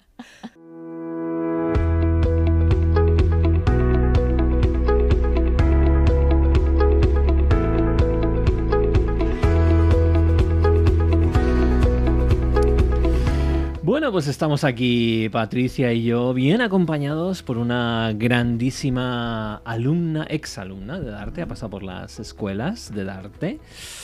Y en esta sección de Hall of Fame, cuéntanos quién es. Pues tenemos hoy a Paula Barrutia, que es de artista, como has dicho tú, es life coach especializada en fertilidad y mujer, su propia experiencia en el camino de la infertilidad y dar con esa pieza del puzzle que le faltaba y que permitió su embarazo dio lugar luego a descubrir su vocación, que es ponerse al servicio de otras mujeres en busca de la maternidad. Se ha formado para ello en coaching PNL, inteligencia emocional, en el método de las leyes de la fertilidad, en terapia transgeneracional, mindfulness y salud reproductiva, casi nada. Sí, y su gran adversidad dice que le regaló sus dos grandes tesoros, que son su hijo y su misión. Así es que nada, aquí tenemos a, a Paula. Un aplauso enorme para Paula Barrutia, muchas gracias por venir. Hola, hola. Muchas gracias por tenerme aquí. Nada. Es un placer. Eh, pues nada, lo primero que queremos saber, que yo creo que es lo que siempre preguntamos, es ese momento que llegáis a la escuela, ¿qué es lo que- ¿cómo os acercáis a Darte? ¿Por qué os acercáis a Darte? ¿De dónde viene la trayectoria anterior para que acabéis estudiando en Darte? Vale. Pues yo me caso en 2015 y, y bueno, y decimos, venga, vamos a ponernos a buscar un bebé. Y no llega, y no llega, y tal, y qué pasa, y tal, y médicos, y, y de repente empiezas a, vis- a visitar las primeras clínicas. Todo esto es un pedazo de duelo, porque cada paso que das es además muy solitario. Nadie lo, no lo puedes compartir con la gente. Eh, bueno, duele tanto que es algo como que lo llevas tan dentro que es como que te da miedo contarlo por si te vas a poner a llorar y tal. Entonces empiezas a, a, bueno, a plantearte, bueno, pues pido ayuda, no pido ayuda. Bueno, pues pedimos ayuda y cuando ya después de recorrer todo este camino decides ir a FIB, a un tratamiento, te crees que eso ya va a ser la panacea y va mal. el segundo mal. Entonces yo ahí tenía 34 años, 35 y me hundí, porque yo pensaba que ya que habías, después de dos años buscando, llegas ahí, piensas que lo vas a conseguir y no. Y eso fue un diciembre. Unas navidades horrorosas, yo pensaba que nunca iba a poder conseguirlo. ¿Y qué pasa? Pues que se me cruza eh, pues darte por ahí. Y el, a mí siempre me había gustado mucho el desarrollo personal, siempre mis libros eh, de mesilla eran de, de este tipo, ¿no? de, de la búsqueda de interior y tal. Y, y, yo estaba fruto de ese de, desánimo, frustración, dolor, ansiedad, angustia. Dije, mira, yo tengo que airearme un poco, tengo que hacer algo diferente, tengo que, que no sé, de motivarme de, algo, de alguna forma. Y entonces ahí decidí, en ese enero siguiente, apuntarme y empezar el, el, el máster. Y los primeros meses como sabéis, ¿no? Es profundo, transformación, aprendizaje, conocimiento. Yo todavía a mis compañeros, yo jamás les decía nada de lo que me estaba pasando, de lo que no me estaba pasando. Y incluso cuando hay que hacer el proyecto fin de máster, todo el mundo más o menos lo tenía claro. Y yo no lo tenía nada claro. O sea, no veía todavía para qué estaba yo ahí. Yo simplemente estaba haciendo un proceso de transformación mía y para lo que pudiera llegar y de repente estaba yo esa Semana Santa, me fui con mi marido para irnos a, a Japón. Estaba yo en Tokio, en un parque, haciendo un paseo, y de repente fue como que me llegó, me llegó, me cayó, y dije, ya sé lo que tengo que hacer, es poner mi experiencia al servicio de las demás. Pero claro, eso pasaba por contar mi historia, Ajá. por atreverme a sacar lo que llevaba dentro, y ese, era, ese fue para mí lo más duro y lo más difícil empezar a contarlo. Y de ahí empecé a contarlo y me di cuenta que no era tan horrible, que se normaliza, que se da visibilidad a la fertilidad, a la infertilidad. Y ahí fue cuando, casualidades o no, me hice mi tercer tratamiento y me quedé embarazada justo cuando tenía que presentar el proyecto. Toma ya. Y nadie lo sabía, era un secreto, ¿sabes? Pero yo ya estaba embarazada y fue como, wow. Y no había contado a ningún compañero, todos me decían, ¿y, y de qué vas a hacer el, el, el proyecto? Y yo decía, bueno, ya os enteraréis, ya os enteraréis. Cuando yo salí ahí, para mí fue, vamos, o sea, me, me abrí en canal básicamente con este proyecto y luego ya a partir de ahí pues ya llegó el resto. Uh -huh. O sea, que eh, eres experiencia viva ¿no? de, de, lo que haces, o sea, eres coherencia 100% de, y de, de, lo que haces y transformación, o sea, o sea claro. y, y, no sé, me parece muy bonito que la transformación haya sido y que hayas conseguido esa pieza del puzzle pues durante el proceso de, aprendizaje, ¿no? porque creo que es como conseguir el objetivo, los dos objetivos a la vez, terminar el máster, conseguir tu niño, o sea, que me, me parece maravilloso. Eh, tu proyecto en sí se llama Método Dan, Dandelion, Dandelion, ¿cómo se dice? Pues mira, en realidad es diente de león uh -huh. en inglés, Ajá. que se llama Dandelion. Dandelion. Al uh -huh. principio yo, mmm, cuando lancé la web, lancé el proyecto, era un poco coaching Dandelion. Luego me di cuenta que nadie lo sabía pronunciar uh -huh. y dije, mira, eso fue mi segundo paso. Es atreverme a ser yo, Paula Barrutia, coach, ser mi marca. Que eso ya a mí me imponía mucho. O sea, ha sido un proceso poco a poco. Al principio se llamaba Dandelion, todo Luego me, me, llamo Paula, pero he dejado Dandelion el método, que al final el Dandelion, el diente de león para mí ha sido siempre, pues eso, eh, representa a un óvulo, eh, mm. cuando soplas pides un deseo, luego esos mm. espermatozoides que van hacia arriba. Ah, es un poco, ese es como mi, mi icono, mi logo, ¿no? El diente de león. El famoso molinillo. El molinillo de pedir deseos de toda la vida. Entonces, pero también representa como un poco, ¿no? El, el óvulo, sí, espermatozoide sí, y tal. Sí, sí, está muy bien. Ese fue. Pero claro, luego al final, bueno, lo que es el, el nombre del método al final da igual, ¿no? Uh -huh. el, la bueno, pues una es... metáfora bonita. Sí. Uh -huh. Qué bueno. ¿Y en qué consiste este método? ¿Qué es, eh, ¿En qué se divide o cómo ayudas a, a la gente con este método? Bueno, mmm, cuando me, las mujeres me contactan, normalmente están, la verdad, hechas polvo. Mm. Eh, no es lo primero que haces llamar a una persona que te ayude cuando empiezas en este proceso, pero bueno, van pasando los meses y yo creo que llega un momento en el que se sienten sin fuerza, sin, necesitan a alguien que les dé la mano. Sobre todo que lo verbalicen, porque hay muchas otras cosas en que te pasan que verbalizas cuando tienes otro tipo de duelos, enfermedades. Uh -huh. Nadie que tiene COVID o le operan de algo lo oculta, pero esto lo ocultamos. Sí que está asociado también luego al valor de las mujeres históricamente es la fertilidad, valías o no valías, servías o no servías históricamente, claro, ¿no? Entonces, claro. uh -huh. en el inconsciente colectivo está eso. Entonces, cuando pasas por esto, empiezas a vivirlo con vergüenza, con Culpa, culpa, o sea, lo que, todo lo que va asociado a otros embarazos duelen como, vamos, como dagas, y tú dices, pero si es mi mejor amiga, pero si... Entonces empieza un ciclo, entonces lo que cuando ellas vienen, yo lo que les paso es un cuestionario súper profundo para que me cuenten un montón de cosas antes de empezar la- el, proceso. Y ahí es cuando yo detecto qué posibles bloqueos, qué posibles cosas, qué- o sea, hay mujeres que tienen una autoestima dañadísima, hay otras que simplemente han tenido pues algunas pérdidas, otras han tenido muchos tratamientos ya. Entonces es cada una lo que necesite, ¿no? O sea, dentro de que yo lo que hago es eh, todo lo que aprendí en Darte, ¿no? Del, el pero no es un coaching puro y duro, Ajá. es un coaching mezclado con bastante inteligencia emocional, con mucha PNL, con también otros otras cosas que he ido aprendiendo por el camino más enfocadas a la fertilidad. del- de las leyes de la fertilidad también, de salud reproductiva, de reconectar con el cuerpo de una, porque al final estamos todos aquí en la mente, como un hámster en una rueda, Eso es. en el día a día. Y aquí se trata de volver a conectar con el cuerpo, con las emociones, con el sentir, porque los niños no se hacen con la cabeza, ¿no? Se hacen con el cuerpo. Entonces, bueno, dependiendo un poco cada una, y también tocamos, eh, si es necesario, el transgeneracional, el árbol genealógico, el embarazo, el cómo nació, porque puede haber bloqueos o estreses a nivel emocional que siempre está bien chequear si están o no. Porque si están, pues los liberamos, los expresamos, los sacamos, y si no, pues nada. Seguimos a lo siguiente, pero, pero bueno, yo, yo nos ponemos, como yo digo, unas gafas de, de detectives, las dos. Yo la guío, ella tiene sus respuestas, por supuesto, y nos ponemos esas gafas de detective las dos y, y vamos investigando y encontrando, y ella va encontrando sus respuestas, entonces su estrés, su ansiedad va bajando y ella va recuperando pues energía, vitalidad, esperanza, confianza, y entonces bueno, pues se vive diferente, al final pues tardará lo que tenga que tardar. Yo no tengo la varita mágica, ni ella la tiene. Es, es importante el, el desapegarse del resultado, sabiendo que es lo que en realidad buscas. Es muy difícil desapegarse del resultado. Yo les invito siempre a no perder el foco de su objetivo principal, Ajá. pero ampliar la mirada. Ajá. Es decir, que no se olviden del resto de cosas que están sucediendo en su vida. Cuando llegan, llevan, vienen después de tanto tiempo, meses, años buscando, están así como, ¿sabes? Como un caballo cuando le ponen esas orejeras en los ojos. Sí, están que ya así. no hay nada más. No hay nada más, solo ven eso. ¿Qué pasa? Que se están perdiendo la vida. Entonces, cuando ya tienen un poquitín más de fuerza y de energía, yo ya las invito a ampliar y ver cuáles son tus objetivos a corto plazo, a medio plazo, ¿no? Les hago como ahí, como un... eh, a largo plazo. Y entonces de repente recuerdan, uy, pues antes yo leía, antes yo viajaba, antes yo salía con no sé cuántos, antes hacía deporte.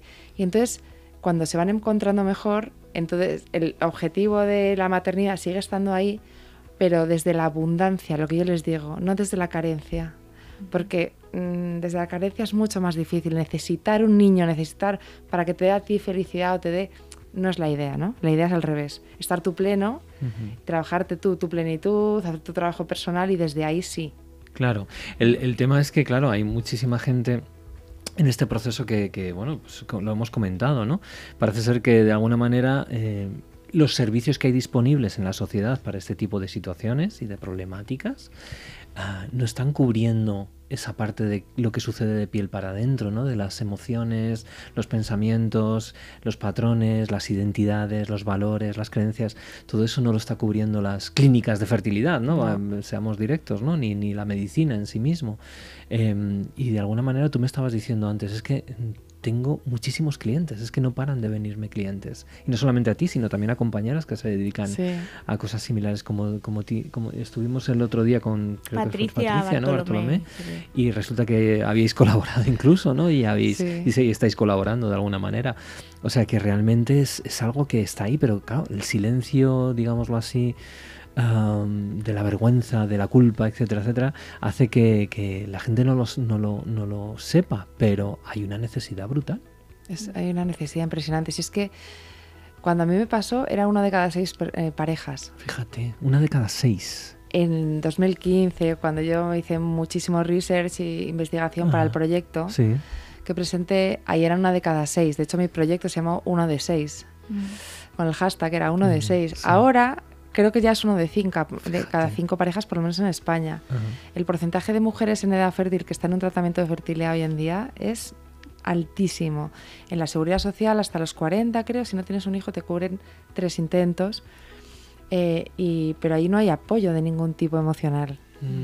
Y luego están, por supuesto, las clínicas, que cada vez, no sé si os habéis fijado, proliferan por todos los sitios, los grandes grupos financieros que compran unos... O sea, hay muchísima inversión, muchísimo, porque también está habiendo muchísimos avances también.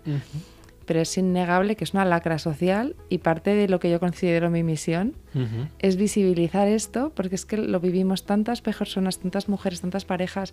Luego están las, eh, las madres, eh, que cada vez hay más, ¿no? Madres solteras, que tienen que pasar por esos tratamientos sí o sí. O parejas eh, de mujeres, que también pasan por eso. O sea, Claro. cada Sí, vez sí, hay sí, mucha sí, más sí. necesidad. Claro. Y sí, la verdad. Qué, fuerte. Esto es tu misión, es tu don, es tu propósito de vida. ¿no? Sí. sí, creo que sí. Me tocó vivirlo, pero bueno, de cuando lo viví, lo transformé y lo pude poner al servicio también, ¿no?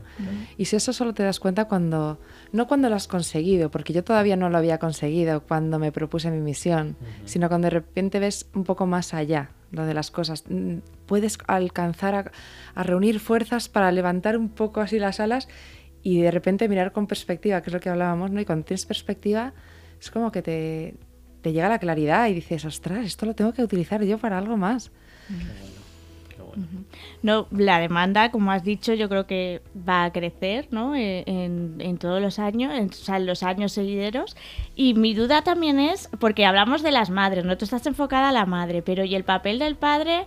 Eh, ¿También eh, mm, en- se ha acercado algún hombre a querer también colaborar o colaboran a lo mejor conjuntamente? Porque es verdad que, a ver, en la búsqueda es verdad que es un papel muy importante la madre por ser, digamos, la persona que pone el cuerpo, ¿no? Por, por el recipiente, por así decirlo. Pero claro, es un proceso muchas veces de búsqueda conjunta en la que el, el hombre también está afectado, ¿no? Por ello. Entonces, mm, ¿te- ¿has pensado en también acercarte a ellos? ¿Se han acercado ellos también a preguntar? Como... Pues em, lo primero, absolutamente esto es cosa de dos, eh, de dos personas, eh, sean dos chicas, dos chicos, una lo que sea. eh, y es súper importante el papel eh, de, de la pareja, ¿no? ¿Qué pasa? Que los hombres a día de hoy a mí no se me han acercado mucho. Lo que sí se me han acercado es mujeres que luego me piden que por favor si pueden venir con su pareja. Yo les digo que sí, sí pueden, pero no es parte del proceso personal que ella está viviendo. Claro. Yo puedo eh, invitar a la pareja a día de hoy y hacer alguna sesión si ellos necesitan, si les va a ayudar, si para ellos es importante eh, vivir, pero yo no hago terapia de pareja, a día de hoy no la hago. Entonces, si algún hombre quiere venir, perfectamente, yo estaría abierta absolutamente a recibirle, pero lo que hago to- por ahora es trabajar a nivel individual, sabiendo y hablando en muchas ocasiones de la importancia que tiene la pareja. Es que al final son dos semillas. Sí, Y claro. las dos semillas eh, tienen que estar ahí. Ujú. Y luego, aunque la tierra es de la mujer, la tierra fértil Sí. está en una mujer, la semillita es, es- es de las dos. Y luego, a nivel emocional, tiene mu- mucha importancia el cómo sostenemos al de al lado. Claro. En esta situación y en cualquier otra, ¿no? Y puede ser quizá a lo mejor para el hombre más tabú todavía, porque se pone, a ver, es lo que has comentado, tradicionalmente se considera a la mujer que no era fértil, una mujer que no servía, pero es que el hombre, claro, para él entonces es que su virilidad estaba puesta en entredicho, o sea que... Claro, mm, hasta hace bien poco nunca se testaba a los hombres. Si había algún problema en la pareja, siempre era la, bueno, la culpa ahora el problema de la mujer, siempre. Ahora se está empezando a abrir un montón, ¿no? Claro. Todo esto. Entonces, es verdad que yo he visto a hombres que se lo han tomado eh, súper bien. Y es verdad que he visto otros hombres que esto les, sí, les afecta muchísimo la virilidad, el cómo se lo toman, no soy tan hombre, soy menos hombre. En fin, eh, cada uno también afecta de una manera diferente. O sea, que tienes ahí, bueno, estamos con la vía de la mujer, pero veo, te estoy abriendo el mercado a la vía masculina también, porque, a ver, ellos también, yo pues por gente, a lo mejor por redes que, que alguna vez he leído, algunos padres, eso, que están en un proceso igual, y ellos comparten, pues ello, que ellos, para ellos también son momentos muy, muy complicados, y que encima ellos en ese momento saben que para ellas mucho más, y entonces no saben a veces cómo acompañarlas, ¿no? Eh, en eso también es lo que comentas, alguna vez que les has invitado es un poco también para guiarles en ese acompañamiento. A ver, el- normalmente me lo piden ellas. En plan, Mm. ¿puedes, por favor, puedo traerte a mi marido, a mi pareja, para que le cuentes esto que me estás diciendo? Claro. y yo les digo, hombre, mm, cuéntaselo tú en casa y cuando vengáis, plantear dudas, eh, hablamos, eh, conversamos. Pero yo siempre dejo claro que esto no es parte de su de su proceso, de, su, de las sesiones que estamos teniendo individuales. Esto va por otro lado. Les ayuda, sí, les ayuda mucho a ellos, pero ya te digo, eh, los contaría con los dedos de una mano eh, Mm. las veces que he tenido yo en, en consulta a, a un hombre, por Mm. ahora. Por ahora, sí, sí. Pero hago un llamamiento.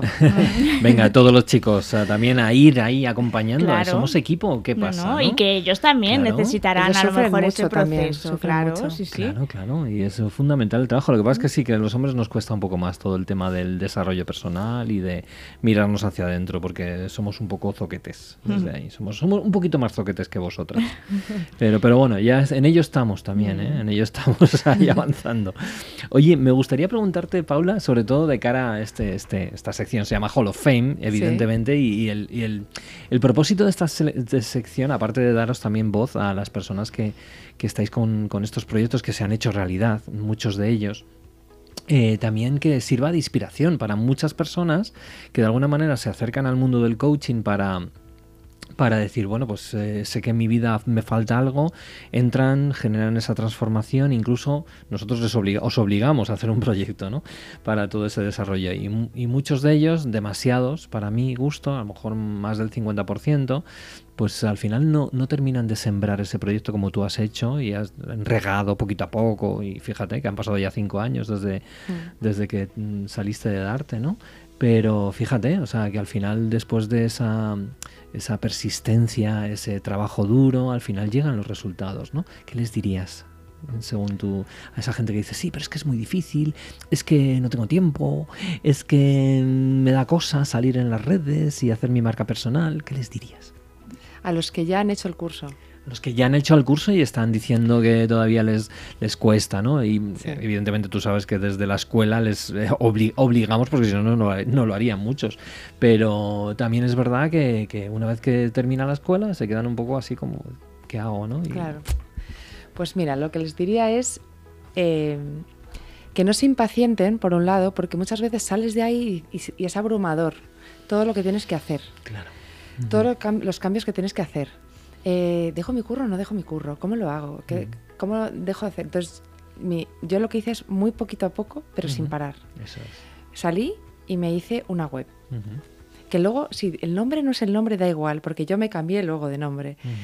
Eh, y luego te abres un perfil y vas poco a poco y vas siendo auténtico a lo que tú sientes, a lo que tú quieres. Si ves que de repente hay que cambiar un poquito algo, no pasa nada, no tienes que tener la idea final. Todavía no tienes por qué vis- vislumbrar dónde vas a estar en cinco años. O sea, sí tienes una idea, ¿no? Pero es, vas haciendo camino en la acción, en, el, en la práctica, ¿no? Y luego empiezas a tener un paciente, un cliente, luego otro, y luego te das cuenta que a lo mejor esto que estabas haciendo así puedes mejorarlo de otra forma. Entonces es pasito a pasito y irás encontrando las respuestas, irás encontrando las personas con las que colaborar, irás encontrando el, el cómo, el quién. el- Y yo, por ejemplo, cuando salí, yo trabajaba en una multinacional, yo trabajaba en Disney, llevaba un montón de tiempo allí y, y justo me pilló la baja maternal y no sé qué. Entonces, en la baja maternal que hice, mi web, ¿no? Y puse ahí en orden mis ideas. Después me incorporé al trabajo y ahí hacía, me pedí de jornada reducida. Y entonces por las tardes hacía alguna sesión Claro. en, en casa por videollamada. Tampoco hace falta de repente tener un, un sitio donde atenderles. Hoy en día es súper fácil claro. con videollamadas. Ajá. Que es lo que yo hago ahora. Tengo cl- clientas de todas partes de España y de Sudamérica. Entonces ya no ya no necesito, no es necesario. De Madrid creo que tengo a tres o cuatro. 600 millones de hispanohablantes. Fíjate. y si hablas Y inglés alguna ya- en inglés también, también me ha contactado y me ha preguntado que cómo va mi este, ¿no? Entonces, bueno, que poco a poco, que se hace el camino, que se encuentran las personas, los momentos y, y- y los cambios y la transformación va sucediendo del proyecto también. Y cuando hay algo que de repente no te encaja, porque tú también cambias sobre la marcha, Claro. pues no pasa nada. O sea, tirar, tirar, tirar. Y después, sobre todo, que te guste, porque es difícil. Entonces, si no te gusta, si no lo sientes, si no lo vibras, Tiras va a haber toalla. días malos y, va a haber- y no van a ser todas las semanas de color de rosas. No, claro. Las semanas, muchas que. Y luego de repente, pues y darte de alta como autónomo y no sé qué, y de, eso, ¿no? Pero Ujú. paso a paso, paso a Claro, paso pero hay y sobre que- todo que, que lo vibres, que te Claro, guste. Esa es la clave, el ikigai, Claro. ¿no? El famoso Ese, ikigai, ese, ese. propósito, porque es verdad que hay muchos, muchos, sobre todo al principio, los dos primeros años, hay muchos más días malos que buenos. Es decir, cuando digo días malos, son días donde, jolines, pues no ves el resultado y te cuesta, y esto es como, como el bambú, ¿no? Cuando va creciendo, que al principio no crece nada y de repente en un santiamén, pues pega el subidón, ¿no? Sí. Pues con esto pasa lo mismo y, y bueno, pues es, es forma también de, de- de filtrar a las personas que realmente lo tienen claro y las personas que no. Y tú lo tenías claro. Enhorabuena. Gracias. Enhorabuena y yo creo que te auguramos un proyecto bastante prometedor y que Muy vas a, a ya, lo es. Ya sí, lo ya es. lo es. Solo le falta el libro, el... eh, Ya tengo un e- Ya tienes libro. No, bueno, es un ebook Tiene un gratuito. ebook, sí, que se llama Gratu- Fertilidad, cómo transitar este desafío en seis pasos, ¿verdad? Sí. El año pasado en verano me pillé el COVID Ajá. y mientras estaba en casa, los días que ya estaba un poco mejor, me puse a escribir, a escribir, digamos, a, a vomitar, entre comillas, Sí. todo lo que yo tenía dentro. Qué bueno. Y me quedaron seis pasos, no sé por qué son seis, son seis, Bueno. pero mucha gente es como, es un número como una embarazada. Digo, pues mira, Pues mira. puede ser. eh, y ahí lo lancé. Está ahí gratuito en mis redes sociales, en mi web, para las que queráis. ¿Cuáles son? Eh, Dilas, dilas así en voz alta. Eh, pues mira, muy fácil, mi nombre, Paula Barrutia, eh, guion bajo coach en Instagram y mi web es mi nombre, Paula Barrutia, ahí lo tenéis. Toma ya. El ebook para Bueno. todas las que, todas y todos. Bueno, pues el siguiente es ya un libro que- Físico, de los buenos que podamos tener ahí, ver la estantería y digamos, ah, mira, esto es de Paula Barrutia. Nos seguirás queriendo cuando seas famosa. Os seguiré queriendo siempre. Formáis parte de mi proceso, de mi camino y bueno, y lo cuento en todos los sitios, ¿eh? Cuando cuento el y dónde y cómo vino esto, cómo fue esta idea, es que mm, en mi historia está Mm, Claro. Qué bueno. el hito. Bueno. Muchísimas gracias. Pues nada, A muchas vosotros. gracias por, por contarnos tu historia y por compartir tu tiempo con nosotros. Un placer, muchísimas gracias. Hasta siempre, Hasta Paula. luego. Venga, hasta ahora.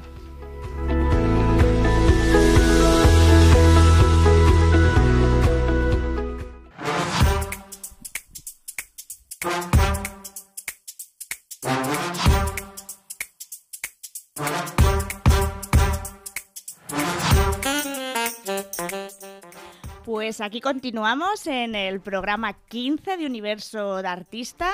Y bueno, ahora me vais a ver sola ante el micrófono porque se ha tenido que ir Enrique Jurado. Tranquilos, está bien. Ha sido simplemente un asunto que tenía que ir a hacer. Y bueno, me ha dejado a mí sola ante el peligro, ante el peligro del micro, para entrevistar a nuestra celebrity de hoy, que además es una persona eh, ya bastante referente en el mundo del desarrollo personal.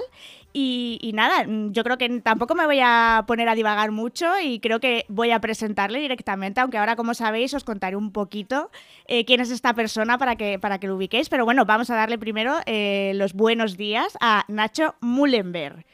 Hola, Hola, Nacho. Eh, ¿Qué a ver, dime si he dicho bien el apellido, porque es algo que yo no tengo ni idea y, y quiero saber si lo estoy diciendo bien.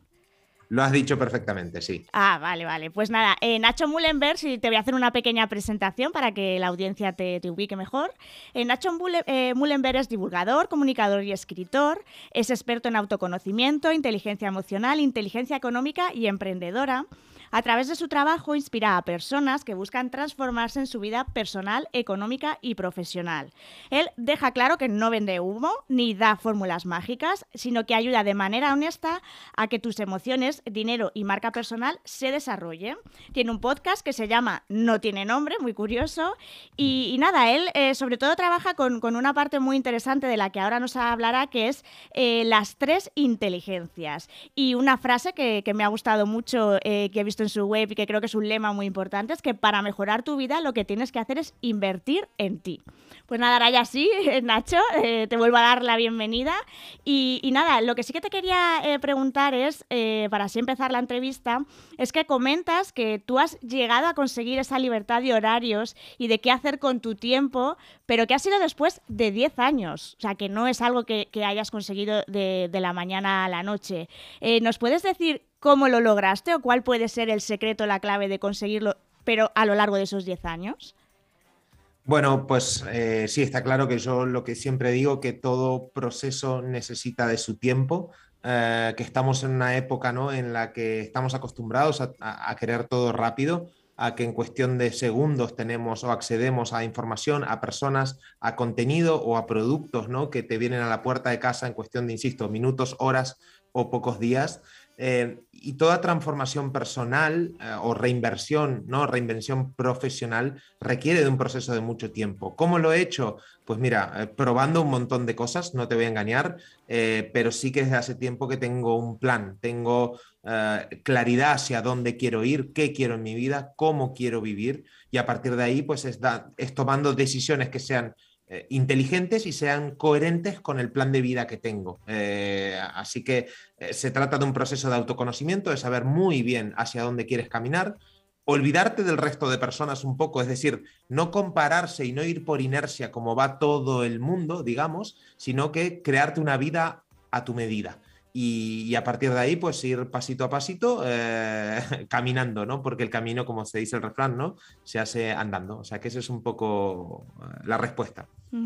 Una de las partes eh, importantes ¿no? que das a tu trabajo es que comentas que si quieres felicidad tienes que dominar tres áreas muy importantes, ¿no? que les llamas las tres inteligencias, que son la inteligencia emocional, emprendedora y económica. ¿Nos puedes hablar un poco de, qué consisten o cómo se interrelacionan ellas y cómo contribuyen a esa felicidad que tú comentas?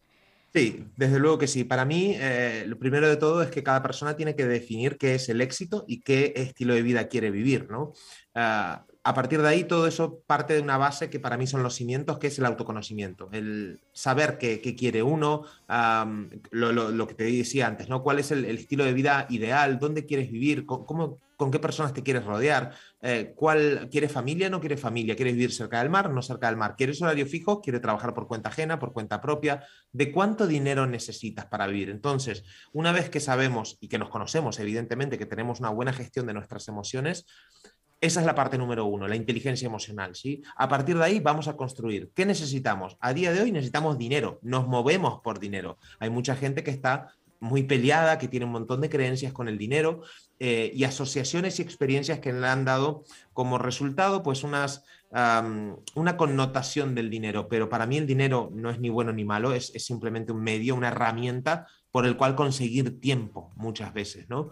Entonces es necesario tener un plan económico también y poder tener control de nuestras finanzas. Por eso la educación financiera es muy necesario para poder irme a la cama a dormir tranquilo. Entonces, mucha gente hay peleada con el dinero que hacen malabares para llegar a fin de mes y eso evidentemente no nos puede hacer tomar buenas decisiones, porque cuando estamos ah, justos de dinero, sin un colchón económico, sin diferentes fuentes de ingreso que nos vengan o sin tener una previsión por cualquier cosa que puede pasar, estamos en una zona de riesgo, digamos, en un momento de fragilidad económica y personal, lo que, insisto, nos hace tomar decisiones muchas veces precipitadas y decisiones que no son coherentes con la vida que queremos llevar. ¿Por qué? Porque si nosotros queremos eh, ir en dirección A, hay veces que la necesidad de conseguir dinero nos puede cambiar de rumbo y es necesito inminentemente facturar, ingresar dinero porque tengo un estilo de vida que costearme, necesito urgentemente ingresar, pues tomo una decisión que en el largo plazo me desvía de hacia dónde quiero ir. ¿no? Y la tercer pata es la inteligencia emprendedora, que a mí me gusta emprender, pero no quiere decir que sea la correcta. De repente, lo que a mí me sirve, a Patri puede no servirle y a otra persona puede no servirle. Por eso es tan clave lo primero, el autoconocimiento. ¿no? Y hablo de inteligencia emprendedora porque creo que cuando uno emprende, insisto, no es para todo el mundo, pero sí que cuando uno emprende puede tomar más el control de sus decisiones profesionales, con quién trabajar, con quién no, cuánto cobrar por sus servicios, eh, tener más el control de agenda, es decir, hoy a las 12 del mediodía, ¿no? que estamos grabando aquí, pues me permite estar contigo, eh, porque por ahí si estuviera trabajando para otra persona, sí que sería más complicado pedirme esta hora, eh, por ahí estoy a merced de las necesidades de la empresa por la que trabajo. Pero más allá de emprender o no, Patri, lo que sí que fomento mucho es una actitud emprendedora. Una actitud emprendedora la puedes tener aunque tú estés trabajando por cuenta ajena para otra empresa. Es una persona que quiere crecer, que quiere... Em, aportar ideas, aportar soluciones, que busca eh, proactivamente solucionar problemas de los clientes que tiene para esa empresa, eh, que también se aprovecha de la empresa eh, en el buen sentido para poder crecer, para poder generar más dinero. Esa es una actitud emprendedora. Entonces, Como resumen, yo creo que si dominamos estas tres inteligencias, la emocional, la económica, la emprendedora, podemos llegar a tener un estilo de vida que sea más libre y ese control de agenda que para mí es la verdadera riqueza, decidir un poco qué hacemos con nuestro tiempo. La verdad es que lo que veo entonces es que es un trabajo muy completo, ¿no? Porque eh, normalmente mm, cuando mm, realizas algún tipo de trabajo en desarrollo personal o alguien se acerca a que le ayuden en, ese camino de buscar su meta, su objetivo, de alcanzarlo, normalmente a lo mejor se suele trabajar en un área, ¿no? Y entonces es como que con este trabajo de tres inteligencias trabajas tres áreas. Mi duda principal es eh, la parte de, de la parte económica, no sé, siempre la parte de dinero da un poco como más miedo ¿no? a la gente o considera cuando se acerca al desarrollo personal y lo ve asociado a dinero, eh, ¿no has encontrado que puede haber alguna reticencia porque piensan que estás enseñándoles más a invertir dinero eh, con el tema este de las criptomonedas de ahora que en el hecho de saber manejar sus finanzas para poder alcanzar su objetivo. ¿No has encontrado esa reticencia de que alguien piense que lo llevas más por ese camino que por el camino del desarrollo personal de saber utilizar sus finanzas en pro de su beneficio? Absolutamente. No, no me, he encontrado con eso porque no es lo único que, vendo. De hecho, las inversiones es el último eh, paso. Lo que hacemos primero es un camino de autoconocimiento con el dinero y después proponemos ocho pasos a esa verdadera riqueza, ¿no? que es el control de agenda y, la inversión piensa que está en el último paso. Entonces, lo que hacemos eh, y lo que realmente ah, yo propongo es que la gente se vaya a dormir tranquila y que no tenga esos problemas económicos y para eso hay que, eh, no podemos pretender eh, correr antes de saber caminar. No puedes pretender invertir y ganar dinero con tus inversiones cuando tienes un descontrol absoluto en tus finanzas personales. O sea que no empezamos la casa por el tejado, sino que los cimientos se empiezan a construir cuando te creas una almohada financiera, cuando tienes un control de ingresos y de gastos, cuando estás, tienes un método para salir de deudas y las deudas te están ahogando. Em, cuando puedes empezar a generar nuevas fuentes de ingreso, pero no con inversiones, sino con tus conocimientos, independientemente de si trabajas por cuenta ajena o por cuenta propia, cuando tienes un colchón de tranquilidad, es decir, tú puedes estar unos meses sin trabajar, eh, tienes un fondo de oportunidades, una hucha, digamos, destinado a atacar oportunidades cuando se presentan, que yo creo que las oportunidades son bastante más escasas de lo que nos hacen pensar, y a partir de ahí Patri, empezamos a invertir. Entonces nosotros eh, sí que hacemos un proceso de autoconocimiento y un proceso de orden antes de, la inversión. Qué, importante es el orden, como dices tú, saber dar cada paso para poder alcanzar el objetivo bien, porque si no te pierdes por el proceso. Una parte de, la inteligencia emocional, he visto que lo que trabajas principalmente en lo que es la inteligencia emocional es el eneagrama, que es una herramienta que, bueno, yo he oído hablar de ella, pero a lo mejor hay gente que no sabe ni, ni qué es exactamente. ¿Nos puedes explicar qué es esto del eneagrama y cómo se trabaja con él? Sí, el eneagrama es una herramienta de autoconocimiento que lo que hace es describir nueve tipos de personalidades, eh, nueve maneras de pensar, nueve estructuras psicológicas, nueve modelos mentales. Y es una herramienta que tiene, el símbolo tiene más de 2.500 años, es una herramienta muy potente que a mí personalmente me ha, cambiado la vida, fue de hecho lo que me, me invitó, ¿no? me impulsó a meterme en el mundo del desarrollo personal.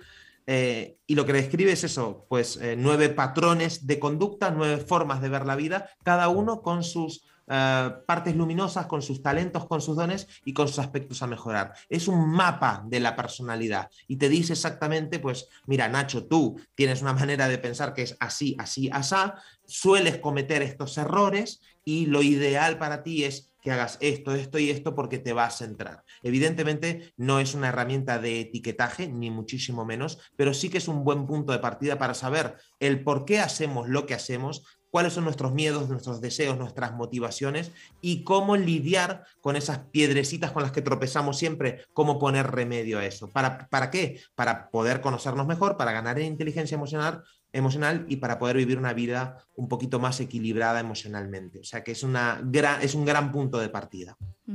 No, lo veo súper interesante, es lo que dices tú, si te conoces mejor y sabes cómo, cómo, eres o cómo te comportas o por qué actúas de determinada manera, supongo que es mucho más fácil llegar a avanzar en ese, en ese camino. De las tres patas o de las tres inteligencias eh, que comentas o que trabajas, ¿hay alguna que consideres que puede ser más importante que otra o nunca se le puede dar más importancia a una que a las otras? Para mí sí, y es la, inteligencia emocional, el, camino de autoconocimiento, porque si no, estás construyendo otros cimientos, digamos, sin tener claro en la tierra en la que estás sembrando, por ejemplo, tus semillas. ¿no? Eh, ah, yo lo, lo, digo por experiencia personal porque estuve 30 años sin meterme en el mundo del autoconocimiento, sin mirar adentro, y cuando empecé a entender por qué funcionaba de la manera que funcionaba, qué quería, qué no quería, a tener mucha más claridad y una dirección en la que poder caminar, todo lo otro es mucho más fácil porque podés tomar decisiones que sean coherentes con lo que querés y con tus valores. Entonces, para mí, no sé si es la más importante, pero sí que es por donde deberíamos empezar. Porque, insisto, cuando tenemos claro hacia dónde, es como un GPS, si lo tenemos, si, si yo agarro el coche y digo, ¿dónde me voy de vacaciones? Y me voy al coche, me subo y digo, pues no tengo ni idea dónde tirar, si me voy a la Costa Brava, a Madrid, a Francia o a Cádiz. Ostras, no tengo ni idea, pero si yo tengo el, el GPS calibrado y digo, vale, salgo de Barcelona y me voy a Monte Carlo. Pues mira, sabré perfectamente qué ruta tomar, qué decisiones tomar que me lleven a Monte Carlo lo más rápido posible. Pues el autoconocimiento viene a ser lo mismo. ¿Cuánto dinero necesito? ¿Qué quiero vivir? ¿Cómo quiero vivir? ¿Quiero emprender? ¿No quiero emprender? ¿Cómo puedo mejorar mis habilidades profesionales? ¿Cómo puedo crecer dentro de mi empresa? ¿Qué estrategias puedo utilizar para poder trabajar en la empresa que deseo? Etcétera, etcétera, etcétera. Entonces, para mí la pata primordial es el autoconocimiento. ¿Y qué piensa Nacho Mullenberg de por qué puede ser que tanta gente, sabiendo que es tan importante el tener eso, el, GPS calibrado, ¿no? Por así decirlo, saber para dónde vamos, seguimos estando tantas personas, me incluyo porque a mí me pasa mucho, eh, que no hemos trabajado ese autoconocimiento. ¿Qué es lo que impide a la gente trabajar ese autoconocimiento? ¿Cómo, ¿Qué es lo que notas tú que le impide? Mm. Hay, una frase que me, que me, gusta mucho que es de eh, T. Harbecker que dice, la gente no consigue lo que quiere porque no sabe lo que quiere, ¿no? Eh, y es muy cierto, muchas veces, pues eh, yo te entiendo, Patri, yo estuve ahí durante mucho tiempo y todavía sigo estando, la verdad, hay veces que cuesta mirar la realidad, cuesta parar a frenar eh, y, y, hacer un poco de equilibrio y de balance de decir, vale, ¿qué realmente necesito? Estamos en lo, en lo, que muchas veces llama un poco la carrera de la rata, ¿no? Que dice, pues por inercia voy tomando decisiones de forma automática sin plantearme nada. También te digo, Um, al mundo del, del, autoconocimiento creo que las personas entran por dos motivos generalmente. El primero es por inspiración y el segundo es por desesperación. Ajá. Y la, la, gran mayoría de personas que conozco, y yo me incluyo, entro por desesperación. Entonces, hay veces que tenemos una tolerancia al sufrimiento, tenemos una vida tan mediocre, tan pues normalita, que vamos tirando que estamos hasta incluso cómodos en la incomodidad pero hasta que no llega algo que nos aprieta todavía más, es cuando no reaccionamos. Y la vida muchas veces es muy sabia y te va apretando, te va avisando, te va avisando, hasta que en un momento llega y te viene, ¡pum!, ¿no? Esa, ese cachetazo de realidad que te hace replantearte muchas cosas, ya sea una enfermedad, un despido, una ruptura, una pérdida importante de lo que sea, y recién ahí nos empezamos a plantear cosas. Entonces, eh, pues bueno, es un poco la, la, conducta humana, ¿no? De decir, voy tirando y, y sabes qué, yo lo, digo por experiencia personal, ¿eh? la mediocridad en la que vivía yo era enorme y pensaba que era lo normal, ¿no? Y no me planteaba que se podía hacer eh, vivir mejor realmente. Y realmente tu vida cambia y tu vida crece tanto como tú crezcas como persona. Lo mismo que el dinero, lo mismo que el trabajo, lo mismo que las relaciones. Entonces es un proceso de formarse, de mirar hacia adentro, de saber un poco eh, que incluso la pasarás un poco mal por momentos porque encontrarás respuestas dolorosas, encontrarás información que incluso no te, no te gusta saber de ti, pero no hay nada mejor que poder vaciarse, digamos, uno para poder empezar como una hoja en blanco y no decir, vale, ¿por qué estoy en este trabajo? ¿Por qué estoy viviendo donde estoy viviendo? ¿Por qué tengo esta relación? ¿Por qué he hecho esta carrera? ¿Por qué he hecho tantas cosas en mi vida que a día de hoy ni siquiera por ahí son de lo que yo he elegido, ¿no? Entonces, es un proceso doloroso que requiere tiempo, requiere de mucha humildad, requiere de valentía y no todo el mundo está dispuesto a eso y está bien, ¿no? Es lícito también que cada uno no se quiera meter, ¿no? No, no, claro, cada uno tiene la libertad de, ver hasta dónde se quiere implicar para mejorar su vida, porque eh, tú podrías poner un porcentaje al, al, bienestar emocional, físico, mental, de todo que tenía Nacho Mullenberg antes de adentrarse en autoconocimiento y ahora. ¿Podrías poner un porcentaje? De, de mejora, de cuál sería el nivel de mejora en todos los aspectos. Pues, pues yo te lo voy a hacer como una metáfora, a ver si se entiende, pero antes me sentía que estaba en una montaña rusa y cuando estaba arriba, muy arriba, pues me sentía eufórico y de repente al, al cabo de una hora podría estar muy abajo, ¿no? Con unos cambios de humor muy drásticos. Entonces, cada día era una ruleta rusa, por así decirlo. A ver qué pasa hoy y una in- inestabilidad emocional muy grande. Entonces, pensaba que siempre estar arriba era la felicidad y ese momento de euforia y quería mantenerlo, cosa que es absolutamente imposible. Entonces, la caída, cuanto más arriba estaba, más dura se hacía, ¿no? Y, y- y, bueno, llegó un momento en que estuve al 100% de, eh, de sufrimiento, 100% de, de que no me aguantaba ni a mí mismo, ni la vida que quería, ni lo que hacía, ni para qué eh, me despertaba. O sea, no tenía sentido mi día a día. Entonces ya era grave, ¿no? Y a día de hoy, pues lógicamente hago tareas o hago cosas que no me gustan, no todo, ¿no? Eh, no todo lo que hago me encanta, pero ostras, yo me levanto de la cama motivado, enchufado, te lo juro, Patrick, que digo, "Ah, voy a ayudar a las personas, voy a impactar en este mundo y, hago cosas que me gustan. Amo lo que hago, hago lo que amo a nivel personal, a nivel profesional, vivo en, vivo en el barrio que quiero, vivo con mi familia, vivo de, acuer- de acuerdo. eh, acorde, perdón, a mis valores. Entonces, a día de hoy, pues obviamente, como todo ser humano, tendré mis días mejores, mis días peores, pero realmente pues me siento una persona equilibrada emocionalmente y, estoy tranquila, estoy en paz, que si eso es la felicidad, pues yo me considero una persona feliz a día de hoy. Vamos, creo que la gente que te esté escuchando, escuchando cómo relatas, no ese cambio, cómo ha sido, cómo te encuentras ahora, está claro que yo creo que vas a animar a mucha gente a que se lance, ¿no? A que se lance a ese camino de- del autoconocimiento, del descubrir qué es lo que quieren en su vida e ir, e a por ello. En tu web he visto que eh, tu, tu programa de inteligencias, de las tres inteligencias, lo trabajas con distintos cursos, ¿no? Formaciones. Por ejemplo, tienes el programa de dinero e inversiones, que creo que ya lo hiciste en abril, si no me equivoco, fue la última edición. Y luego tienes el curso de Enneagrama, que tienes varios. Tienes el de iniciación, el de profundización y luego consultorías privadas one-to-one. Y por último está el de programa eh, de inteligencia emprendedora, que he visto que está pensado para el último trimestre de este año. ¿Nos puedes adelantar un poquito de eh, en qué va a consistir o si ya tienes pensado cómo, cómo va a ser este programa de, de inteligencia emprendedora? Sí, eh, bueno, el de dinero e inversiones lo estamos haciendo ahora. La edición, la última edición cerró en, en- en abril y lo estamos cruzando ahora. Abriremos otra, no sé si en, en 2023 recién o a finales del 22. Y respondiendo a tu pregunta, pues estamos viendo, estamos en pleno proceso de creación. No sabemos si va a ser para personas que quieran hacer una reinvención profesional, que trabajen por cuenta ajena y quieran pasar a llevar a cabo un, un proyecto personal, o será, será enfocado a eh, emprendedores que quieran potenciar su marca personal y tener, negocios más rentables. Estamos viendo, Patri, eh, con el equipo a ver qué, es lo que hacemos. Eh, y bueno, ya para ir terminando, viendo estos programas que tienes, ¿tienes ya pensado algún cambio, algún paso más allá ahora que ya te encuentras estable dentro de, de estos programas y de este desarrollo personal? ¿Tienes pensado algo en el futuro así que digas, ahora me estoy poniendo el foco en esto? Sí, sí, sí, la verdad que soy un poco destroyer para algunas cosas y, y estoy cerca de cargarme todos los cursos y todo lo que tengo para eh, montar una membresía. Mm, Esto es algo que me, que me llama mucho la atención, que mis clientes y, y la gente de mi comunidad pues eh, parece que acoge con gran cariño y es acompañarnos un año entero trabajando las tres inteligencias, eh, que va a ser pues algo para, para el 2023. Es una opción que, que- que estoy pensando hacerla.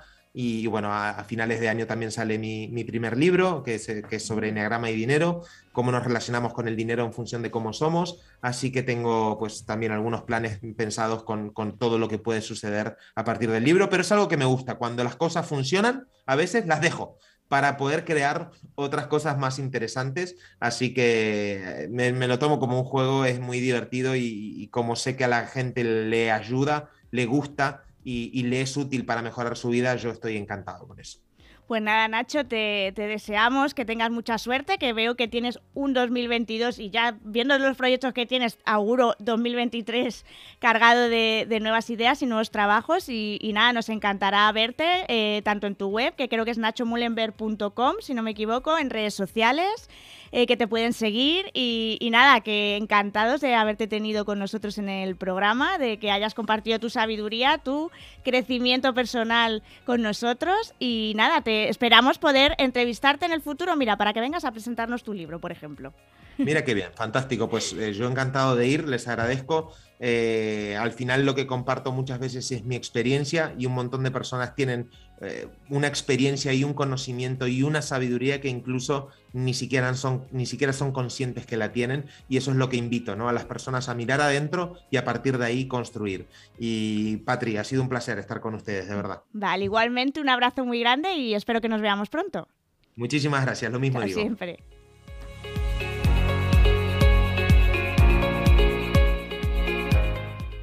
Y bueno, pues hasta aquí me despido. Hoy solo me despido yo de este eh, 15 programa de Universo de Artista.